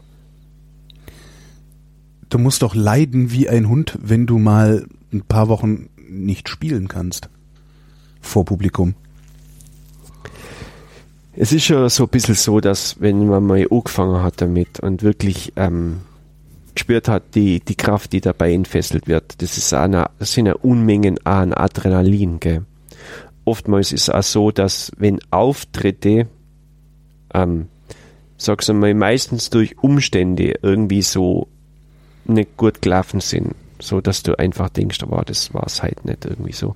Der Monitor hat mir so oblärt, ich hab's nicht gehört, dann war das und das ausgeschalten oder so und wir konnten nicht frei arbeiten. Ähm, dann ist oft so, dass ich sehr in ein ganz krasses Loch hinterher fall und erst einmal wieder dann alles in Frage stelle. Es ist oft wirklich so, dass ich gedacht habe, hey, na, voll der Scheiß, das ist bloß Lärm, das ist einfach ein, ein, ein gespinnerter Mist. Kein Mensch macht sowas aus gutem Grund. Und dann stellt man tatsächlich oft einfach wieder alles in Frage. Ähm, aber es, es hat auch mit der, mit dem, ist eine körperliche Sache, weil das Adrenalin wird bei mir, glaube ich, so krass ausgeschüttet, einfach, mir haut's auf der Bühne echt ein Zündern aus, gell. Also ich bin da wirklich echt, es brennt. Es brennt. Bis zu dem Moment, wo ich sage, Pferd euch. Gibt's Zugaben bei dir? Ja, es gibt Zugaben. Ähm, ja, und das ist dann auch wirklich, also jetzt im Herzkasperlzelt, dann haben es dann, da gibt's halt eine zeitliche Vorgabe und die muss man sich halten. Da ist dann der Veranstalter schon äh, äh, ganz lieb neben rechts und hat mir so mit einem, mit einem leichten Nicken angeschaut, Marci, du musst zum Ende kommen, gell. Und die Leute haben brüllt wie am Spieß da drunten, gell. Und habe ich gedacht, jetzt, wenn der jetzt dann aufgeht, jetzt hat er gleich ein Maßkrug im Gesicht oder so, die schmeißen aufeinander. Ist dann aber noch mal gut ausgegangen. Aber es ist schon wirklich sehr schön einfach, einfach, wenn man merkt einfach, dass die Leute dann wirklich ähm, nach einer manchmal anderthalb Stunden Konzert am Stück so euphorisiert sind, dass sie sagen, bitte hört's nicht auf, spielt's weiter. Gell? Hast du denn diesen Effekt, dass du nach einem schlechten Gig alles in Frage stellst? Hast du das auch nach einem besonders guten? Dass du im Grunde Angst davor hast, die, die, naja, die nächsten, die können ja nur mittelmäßig werden?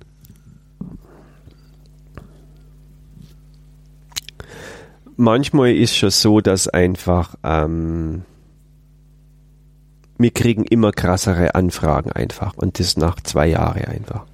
Da denkt man sich schon, hey, ähm, also viele, viele meiner größten Träume sind schon lange in Erfüllung gegangen, die letzten zwei Jahre einfach, ähm, wo man einfach denkt, äh, das ist theoretisch unmöglich. Gell? Ich wollte ja immer mal mit dem Hubschrauber fliegen, es war ein Riesentraum von mir.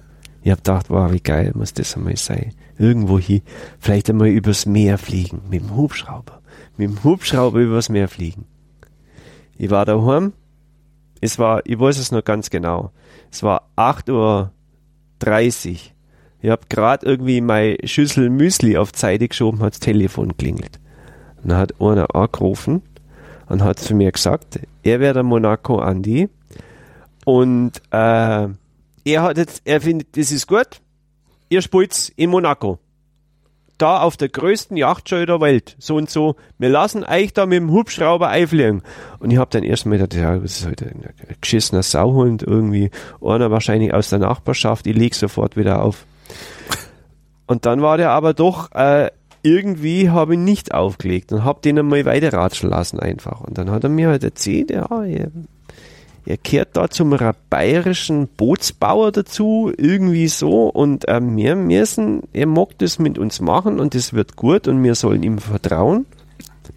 Und dann habe ich gesagt, äh, ja, gell, schauen wir mal. Und zum Schluss bin ich tatsächlich mit dem Hubschrauber übers Meer geflogen und in Monaco gelandet. Und da lagen die Fotografen auf dem Deck, als wir ausgestiegen sind, bin mit dem, Wow. Alp, mit dem Alpern im Rucksack. Ähm, das kann man in drei Teile zerlegen. Mhm. Sind wir wirklich so aus dem Hubschrauber ausgestiegen. Und dann denkst du einfach so, was soll jetzt noch kommen? Weil denkst du einfach so, kannst du mit krasser sein eigentlich so, es ist ja schon rum, gell? Andere Sachen noch in Mexico City gespielt für 3000 Leute. Ist zugegangen irgendwie. Wer, wer hat euch da war der, gebucht? das Goethe-Institut Ah, hat uns mhm. bucht. Ähm, das ist einfach verrückt, gell? Und so gehen dann nacheinander dir alle großen Träume, die du mal gehabt hast, in der Füllung. Jetzt sind, haben wir sind denn mehr, noch genug übrig? Der nächste wird jetzt. es ist, Gell? also es ist wirklich so, ich mag jetzt da auch der Jens ist wieder da. Ich, ich mag jetzt, ja, servus. Servus, gell? hallo. Ich mag jetzt keine Namen nennen, aber wir haben jetzt halt eine Anfrage bekommen, wo ich einfach denke, ja gut, ähm, scheiße, jetzt habt ihr mir meinen Traum weggenommen, das wollte ich erst in zehn Jahren haben. ja, mei, so ist halt einfach manchmal. Was war's denn? Nein, ich mag's, ich so. kann es noch nicht verraten, es ist so. noch geheim. Aber es ist äh, einfach, ja, es passiert viel, viel Positives, krasse Sachen. Ähm, wir haben keine große Industrie hinter uns ähm, und dürfen dann trotzdem einfach ähm, tolle Sendungen im Radio machen beim bei einem der also einem der größten Sender ähm, hier in Baden-Württemberg und das sind lauter solche Sachen, wo man einfach merkt, dass dieser Zuspruch, der da irgendwie passiert auf auf einer Ebene einfach nur durch die künstlerische Arbeit, das was wir heute machen, einfach, dass die Leute da Begeisterung haben sagen, hey, wir wollen mit euch was machen. Das ist einfach, das, das ist teilweise verrückt einfach. Hm. Und die Anfragen sind einfach verrückt, wurscht. Also von Disneyland über äh, Fashion Week, alles dabei irgendwie, wurscht. Also äh, einfach ganz verrücktes Zeug. Wenn ihr probt, pr- probt ihr überhaupt? Also so wie, ne? Die Band geht in den Probenraum und probt ihren Kram und geht irgendwann auf die Bühne. Macht ihr sowas? Mm, na, ist eher eigentlich so eine Ehrenart, äh, ähm, geht eigentlich eher nur ums, ja, um was geht's jetzt da eigentlich? Also wenn wir Das ist ein Jam. Jam tun wir nicht, wenn wir, wenn wir da zusammenkommen, sondern dann geht's wirklich erstmal die Bestandteile dieses Songs für uns nochmal vor Augen zu führen, wie die funktionieren. Wir überlegen uns vorweg, was für Instrumentierungen wir mitnehmen wollen. Und wenn wir die, diese Palette aus, was Marcel vorhin als Werkzeugkasten beschrieben Ja. hat, am Start haben, fangen wir dann in der Reduzierung, die wir uns für diesen Song dann auferlegen, mit welchen Instrumenten wir den spielen wollen, daraus wieder kreativ zu werden. Also oft gibt's manchmal Songs bei uns, die sehr opulent mal auf dem Album sind oder in, in der Ausgestaltung von uns angedacht sind, die wir dann nur auf zwei akustische Instrumente, wie wir es vorhin auch schon mal angesprochen hatten, runterbrechen. Oder mal eine Akustiknummer, die vielleicht mal auf dem Album so ein Skit war. Also ein Skit sind kurze Songframes, die dann aufzublasen, Beats drunter zu mischen, Soundflächen drunter zu kreieren, weitere Melodiebögen drüber noch, noch einzuflechten. Das versuchen wir dann in, in der Probenarbeit zu machen. Da geht es manchmal auch um musikalische, logistische Sachen. Wer, wie kann ein Instrumentenwechsel stattfinden? Was macht jemand in der Zwischenzeit, während der andere beschäftigt ist? Was muss er vielleicht umstellen? Welche Instrumente müssen vielleicht umgestimmt werden für dieses Stück? Oder vielleicht etwas nochmal neu verkabelt oder justiert werden an, an manchen Sachen. Das sind Sachen, die dann bei den Proben passieren. Bei den Proben passieren natürlich auch Vorbereitungen für neue Stücke dass wir uns gegenseitig die musikalischen Ideen, die in der Zwischenzeit sich angesammelt haben, mal vorstellen, mal gucken, was da zurückkommt oder auch mal über Ideen gesprochen wird, bis hin, dass bei der Probenarbeit auch ästhetische Sachen der Umsetzung des Live-Konzertes passieren. Wie möchten wir das Bühnenbild gestalt- gestalten? Wie sind wir in dem Bühnenbild äh, in unsere Performance zu integrieren. Da gibt's auch immer wieder neue Ideen von Marcel, der durch seine Arbeit, er sagt zwar, er ist Schreiner, aber in Wirklichkeit ist er, finde ich, Materialraumgestalter. Immer wieder neue skurrile Ideen hat, diesen Bühnenraum neu einzurichten und da Da haben sie neue mal, Impulse da haben sie zu mal, geben. da haben sie mal so äh, äh, kleinere Bäume gefällt ähm, vor einem Club. Und dann habe ich gesagt, na, die, alle, die stellen wir jetzt alle, alle hinten an die Wand hin. Einfach so als Deko. Und ich dachte, ich mag halt gerne im Wald stehen einmal. Ist aber gut angekommen. ist dann, der, weißt du, da kommt dann halt irgendwann der Club bis sag einmal, ich bin's ja aber den ganzen Club da drin. Darfst du halt keine Künstler holen.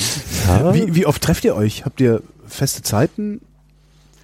Immer freitags äh, Na, geht's drei Es Stunden gibt ins immer Studio feste oder so? Arbeitsblöcke. Wir müssen ja unsere Zeitframes irgendwie so ein bisschen klären und wir brauchen auch Zeiten, um uns darauf einzulassen. Es gibt so einen Moment, wo wir erstmal über viele Sachen sprechen, die in der Zwischenzeit passiert sind, organisatorische Sachen. Und wenn wir langsam die Sachen in unserem Kopf vom Tagesgeschäft abgearbeitet haben, dann können wir in diese andere Zone des, des Arbeits und des, dieser Collection von, von, von, von neuen Ideen reinbegeben. Und dafür nehmen wir uns dann schon feste Zeitframes. Ähm, Wir müssen das einfach mit unserem Tagesplan einfach auch immer wieder koordinieren und dann Ja. auch zwischen unseren Touren dann dafür Zeiträume schaffen. So sehr ihr euch gegenseitig inspiriert, strengt ihr euch auch gegenseitig an? Ja, wie, Also- also, es ist eine Herausforderung, sich dem Ganzen auch so, äh, so als Person zu exponieren, weil du bist ja komplett offen. Du gibst ganz viel Vertrauen ab. Du, der andere weiß ganz genau, wie du auch in, in für dich unkomfortablen Situationen agierst. Und mit diesem Moment beschützend dann mit dir umzugehen, das ist wie in jeder partnerschaftlichen Beziehung ein wichtiger Punkt. Anstrengend würde ich sagen, ist es deswegen nicht, weil wir uns in diesen anstrengenden Situationen für einen selber sehr wohl aufgehalten oder behütet fühlen. Also wir haben, wir haben, wir haben ein, ich sag's mal, das bringt ein bisschen die viele Zeit mit, die wir schon, wir haben schon als, also bevor wir Leusachmaße gemacht haben, ja wirklich, wie schon gesagt, mit, mit, mit viel Musiker und Leid zusammengespielt und so. Und wir, wir kennen diese Sachen eigentlich, wir, wir, wir wissen inzwischen, was uns gut tut, was wir brauchen. Oftmals kommen wir irgendwo hin, ja, und dann ist es so, hätte ich wahrscheinlich, wenn dann der Veranstalter, Veranstalter nach dem Soundcheck kommt und sagt, oh, bleibst du noch da, machst du noch das und so, komm, jetzt ratsch mal noch ein bisschen und so weiter, ähm, hätten wir früher gesagt, ja klar, dann hocken wir mit dir uns noch hinten noch ins Backstage rein und so, bringen noch deine Kumpels und so und sonstiges. Und heute sagen wir, sagen wir, dann sagen wir einfach, na, na, wir gehen noch mal in die Stadt. Und dann kommt dann der Abend und sagt, du, Marci, ich habe einen großartigen Italiener gegessen, gefunden. Da gehen wir jetzt einen schönen Fisch essen. Und so machen wir das. Und hocken wir da, machen einen guten Wein für uns, fressen unseren Fisch. und dann gehen wir nachher hinter wieder auf die Bühne und es ist dann auch wirklich so, wir kommen dann zehn Minuten vom Konzert da an und drücken das Ding ab. Und uns geht's gut und der Kopf ist dann auch wieder frei. Du musst dir einfach diese, diese Plätze schaffen einfach, wo du einfach, wo es dann miteinander gut geht. Und hilft oft einfach einen, einen richtig guten Espresso. Lass uns irgendwo rausfahren, komm, wir gehen da zum Italiener, lass uns guten Espresso trinken oder wieder ein Stück Kuchen oder so, ein bisschen ratschen und so. Dann fahren wir wieder, setzen wir uns wieder ins Auto und fahren noch mit drei Stunden weiter nach Österreich. Gell. Das sind solche Sachen einfach, wo das brauchst einfach, ja. Und äh, wir, wir haben Erstens sind wir beide ja auf jeden Fall Genießer. Das gehört dazu. Wir, wir, wir mögen einfach gutes, gutes Essen und gutes Trinken. Und das, ähm, äh, da gibt's dann Parallelen dann ganz schnell, gell? da findet man sich und fühlt sich dann wohl und man, man möchte den anderen einfach auch äh, beschützen. Mhm. Und man weiß auch genau, wo der andere, ähm, wo der andere schnell austickt oder wo es da, wo er einfach verrückt wird, einfach muss dem anderen helfen. Du musst ihm helfen, weil wir können man kann einfach aus seiner Haut nicht raus. Das ist einfach so. Weißt, aber das, man kann sich anstrengen, aber man hat einfach so seine Sachen, das sitzt in dir drin. Und wenn dann aber wurscht, du hast einen an der Seite, der versteht dich, in welcher scheiß Situation jetzt du gerade bist, äh, da muss man einfach dem anderen helfen. Und das Schöne ist auch, wenn man dann längere Zeit miteinander zu tun hat, dann weiß man ganz genau, so, jetzt, jetzt ist wieder soweit. Jetzt müssen wir schauen, dass wir da hier mal eine andere Situation, Situation herbringen, weil sonst so geht's nicht einfach, gell? Ist das Liebe? Das, ein, das Wort mit der Liebe ist, ist eine ganz schwierige Sache. Äh, es gibt ja dieses, dieses wunderbare Ding von diesem New Yorker Rabbi, wo er diese Geschichte erzählt, dass der Mann sagt, ah, ich liebe Fisch. Ich esse das, ich esse Fisch so gern. Sagt der Typ, nee, nee, das ist eigentlich keine Liebe, sondern du tötest den Fisch, weil du gern Fisch isst. Das schmeckst ja. du gern. Du sagst aber, ich liebe dich. Und vielleicht haben wir ganz viele Bedürfnisse, die wir ganz arg repräsentiert sehen in den Möglichkeiten, mit jemand anderem was zum Sa äh, zu tun, äh, und definieren das als Liebe, auch die Hingewandtheit zu einer anderen Person. Und er definiert das Ganze so, dass es erst dann Liebe ist, weil du ja dich selber liebst und deswegen diesen Fisch so geil findest und den isst.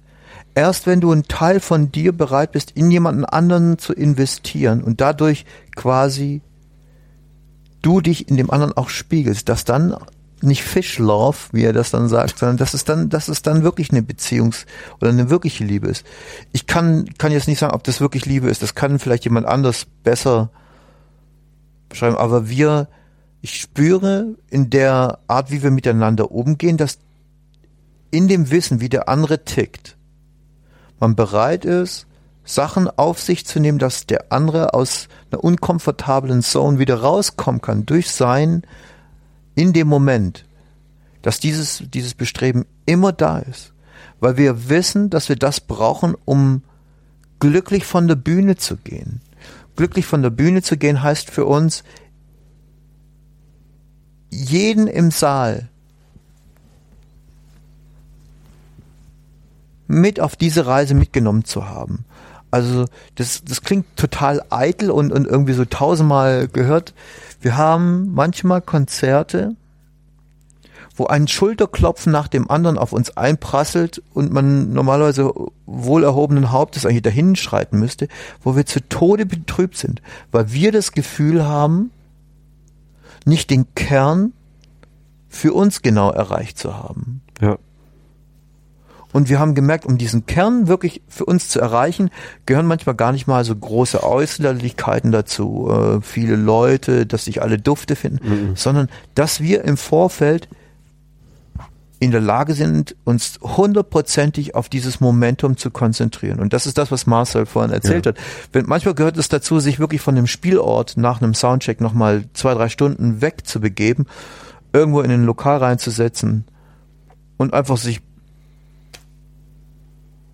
über Fußball zu unterhalten Mhm. oder über du ich habe eine ich habe jetzt hier ein neues Gras für meinen Rasen zum Einsehen gehabt wirklich, mal, wirklich komplett abzuschalten Ja. um dann in der Sekunde alle Antennen ganz gespannt zu haben den Raum zu spüren die Leute zu spüren zu spüren das was was wir auch vorhin ganz am Anfang angesprochen haben dass wir ohne Setlist auf die Bühne gehen aber mit einer ganz klaren Vorstellung in welchen Energielagen wir das Konzert gestalten Wir haben ja auch vorher gesagt einfach, das ist ja genau die Sache.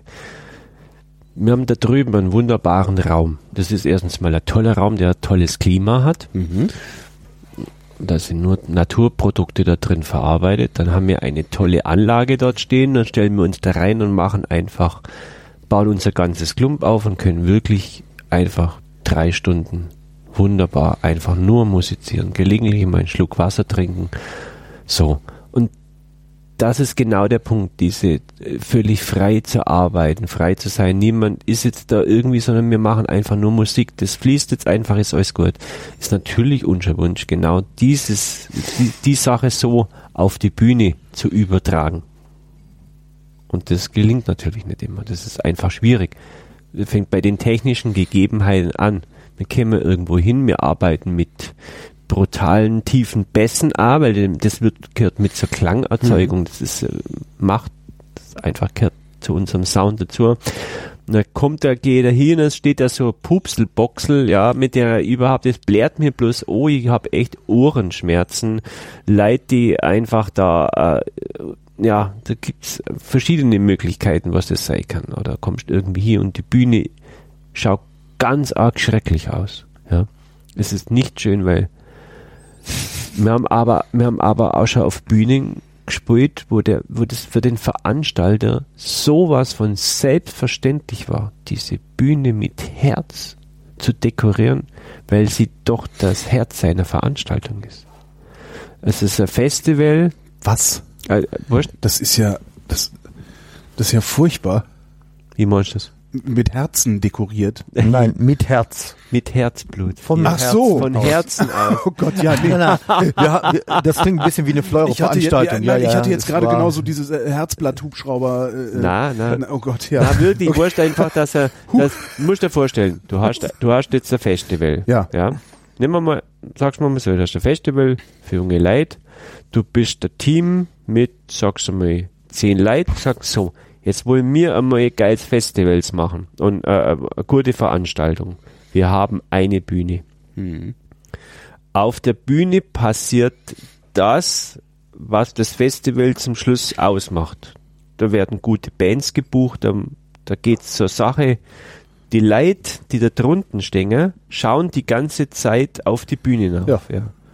Und dann hängt da irgendein urkrasses, kreisliches Banner, die Bühne schaut überhaupt nicht schön aus. Es ist einfach, und dann fragt man sich einfach, mir können wir dann da hinschauen, ich frage mich dann einfach, warum? Warum machst du das? Warum tust du dir das selber an? Machst du deine eigene Veranstaltung kaputt? Ja, warum machst du das? Das weiß ich nicht, warum die das machen. Ich sehe das halt, ich gehe als, als Künstler, ich sehe mich, bei Aber es fällt ja auf dich zurück, oder nicht? Also wenn ihr da steht und oben irgendwie Löwenbräu äh, oder was auch immer Das auf dem Banner steht. die Da Banners, Banners so, sind oft schlimm, also freilich, aber es gibt noch viel schlimmere Sachen einfach. Es gibt noch viel schlimmere Sachen ist, als das Schöne Banner. ist, dass Marcy dafür ein wahnsinniges Gefühl hat und auch gerne sofort anfängt, dafür Verantwortung zu übernehmen. versuch wir dekorieren Bühnen alles. um. Ja. Wir versuchen die Leute mit reinzubringen und das, was uns oft schon passiert ist, wenn wir auf Festivalveranstaltungen das nächste Mal gekommen sind, haben die ganz andere Bühnen da. Machen es anders und kommen zum Marcel und sagen, ihr habt uns wahnsinnig angekotzt letztes Jahr. Aber ihr hattet Ihr recht. und wir finden es gut und jetzt wissen wir das. Wir waren da vorher nicht sensibilisiert dafür. Es gibt natürlich auch wahnsinnig schöne Bühnen, wo all, wirklich alles toll ja, ist. auf jeden Fall. Aber Wo ich gesagt habe, du, dann wirklich der Veranstalter wirklich mit Herzblut sich überlegt, hey, was machen wir da, wie kann man so machen, so und kann, einen schönen Aufgang braucht man auch und so.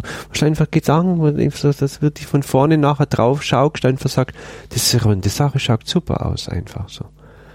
Aber so ist heute. Es ist heute mal so und es ist so mal so und oft sind es einfach, ist es natürlich dann einfach nicht mehr an, an, an äh, der, der geschützte Raum, wo wir einfach frei arbeiten können und dann müssen wir da durch und oft sind wir dann natürlich auch traurig, einfach, dass wir denken, äh, wir waren abhängig von verschiedenen Sachen und konnten aus diesem Grund nicht frei arbeiten, einfach, konnten einfach nicht unseren Sound so machen, wie wir es gern wollen.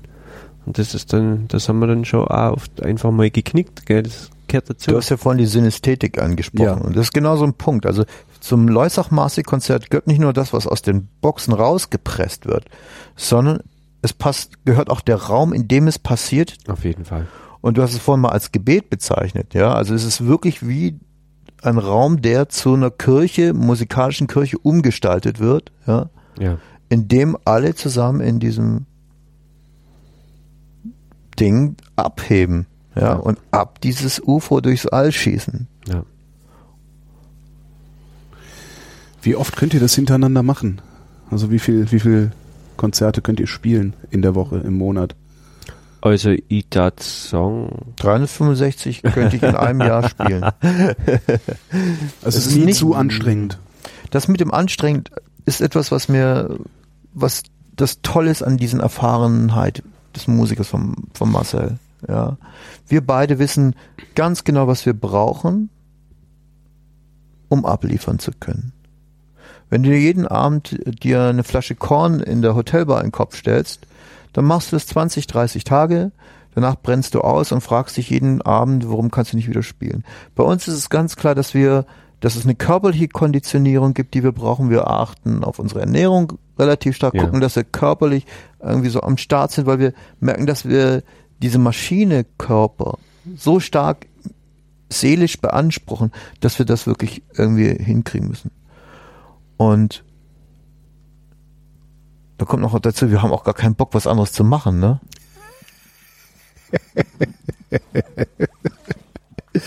Jetzt kommen wir langsam zum Ende unseres Gesprächs. Ähm, und da fällt mir wieder auf, dass ich jetzt gleich von Stuttgart nach Bayern fahre. Ähm, dabei machen wir doch hier eine bayerische Sendung. So richtig verstanden habe ich das immer noch nicht, warum das funktioniert. Ja.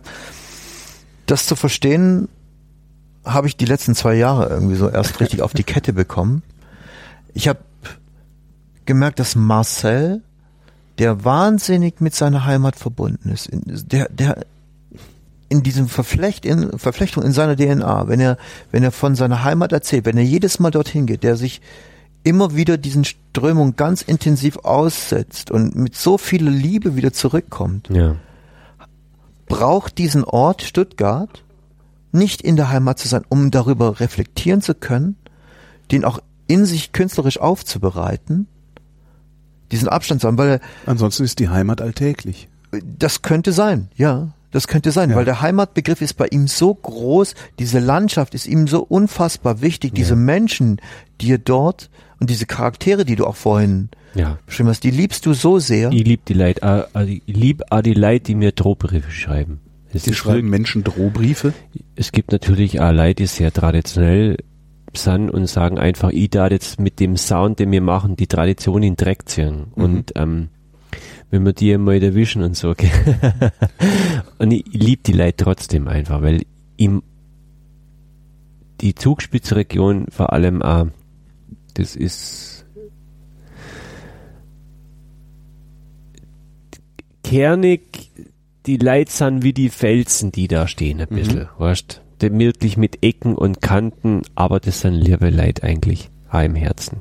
Und es gibt viele kreative, ähm, tolle Menschen dort einfach, so die ein, also Gesamtbild haben und auch vielleicht einfach oft nicht aus sich rauskommen können, weil es einfach, es ist heute so, wie es ist. Wir, haben dieses Dorf Garmisch-Partenkirchen und außenrum sind diese Riesenberge. Du sitzt da drin einfach so. Du kannst nicht drüber nachschauen. Und wenn ich aber woanders bin, dann kann ich das. Dann kann ich da hinaus drüber schauen. Dann sehe ich auch wieder, dass ich da hin wieder gern zurückgehe und mag den Leuten was äh, erzählen, Mhm. was, ich, was da draußen passiert mit mir, was mit mir da draußen passiert, was, wie toll das einfach ist, was ich von Garmisch äh, mit Nausnummer hab und gesagt, hier, äh, schaut jetzt, jetzt habe ich das da mitgebracht, jetzt war ich da in Mexiko, schaut, das habe ich jetzt mitgebracht, den Sound, hört euch das einmal an. Das ist geil, es macht Spaß. Wirklich, es ist Freude einfach. Und wir hoffen einfach, dass die Leute es akzeptieren und verstehen einfach so, dass ich mag da nichts kaputt machen oder irgendwas in Dreck ziehen, sondern ich mag das wirklich mit größtem Respekt, mag ich aus dem Klang der Menschen, dem Klang der Natur und der Klang dieser musikalischen Landschaft im Werdenfelser Land möchte ich was Schönes machen. Marcel Engler und Jens-Peter Abele, vielen Dank. Dankeschön.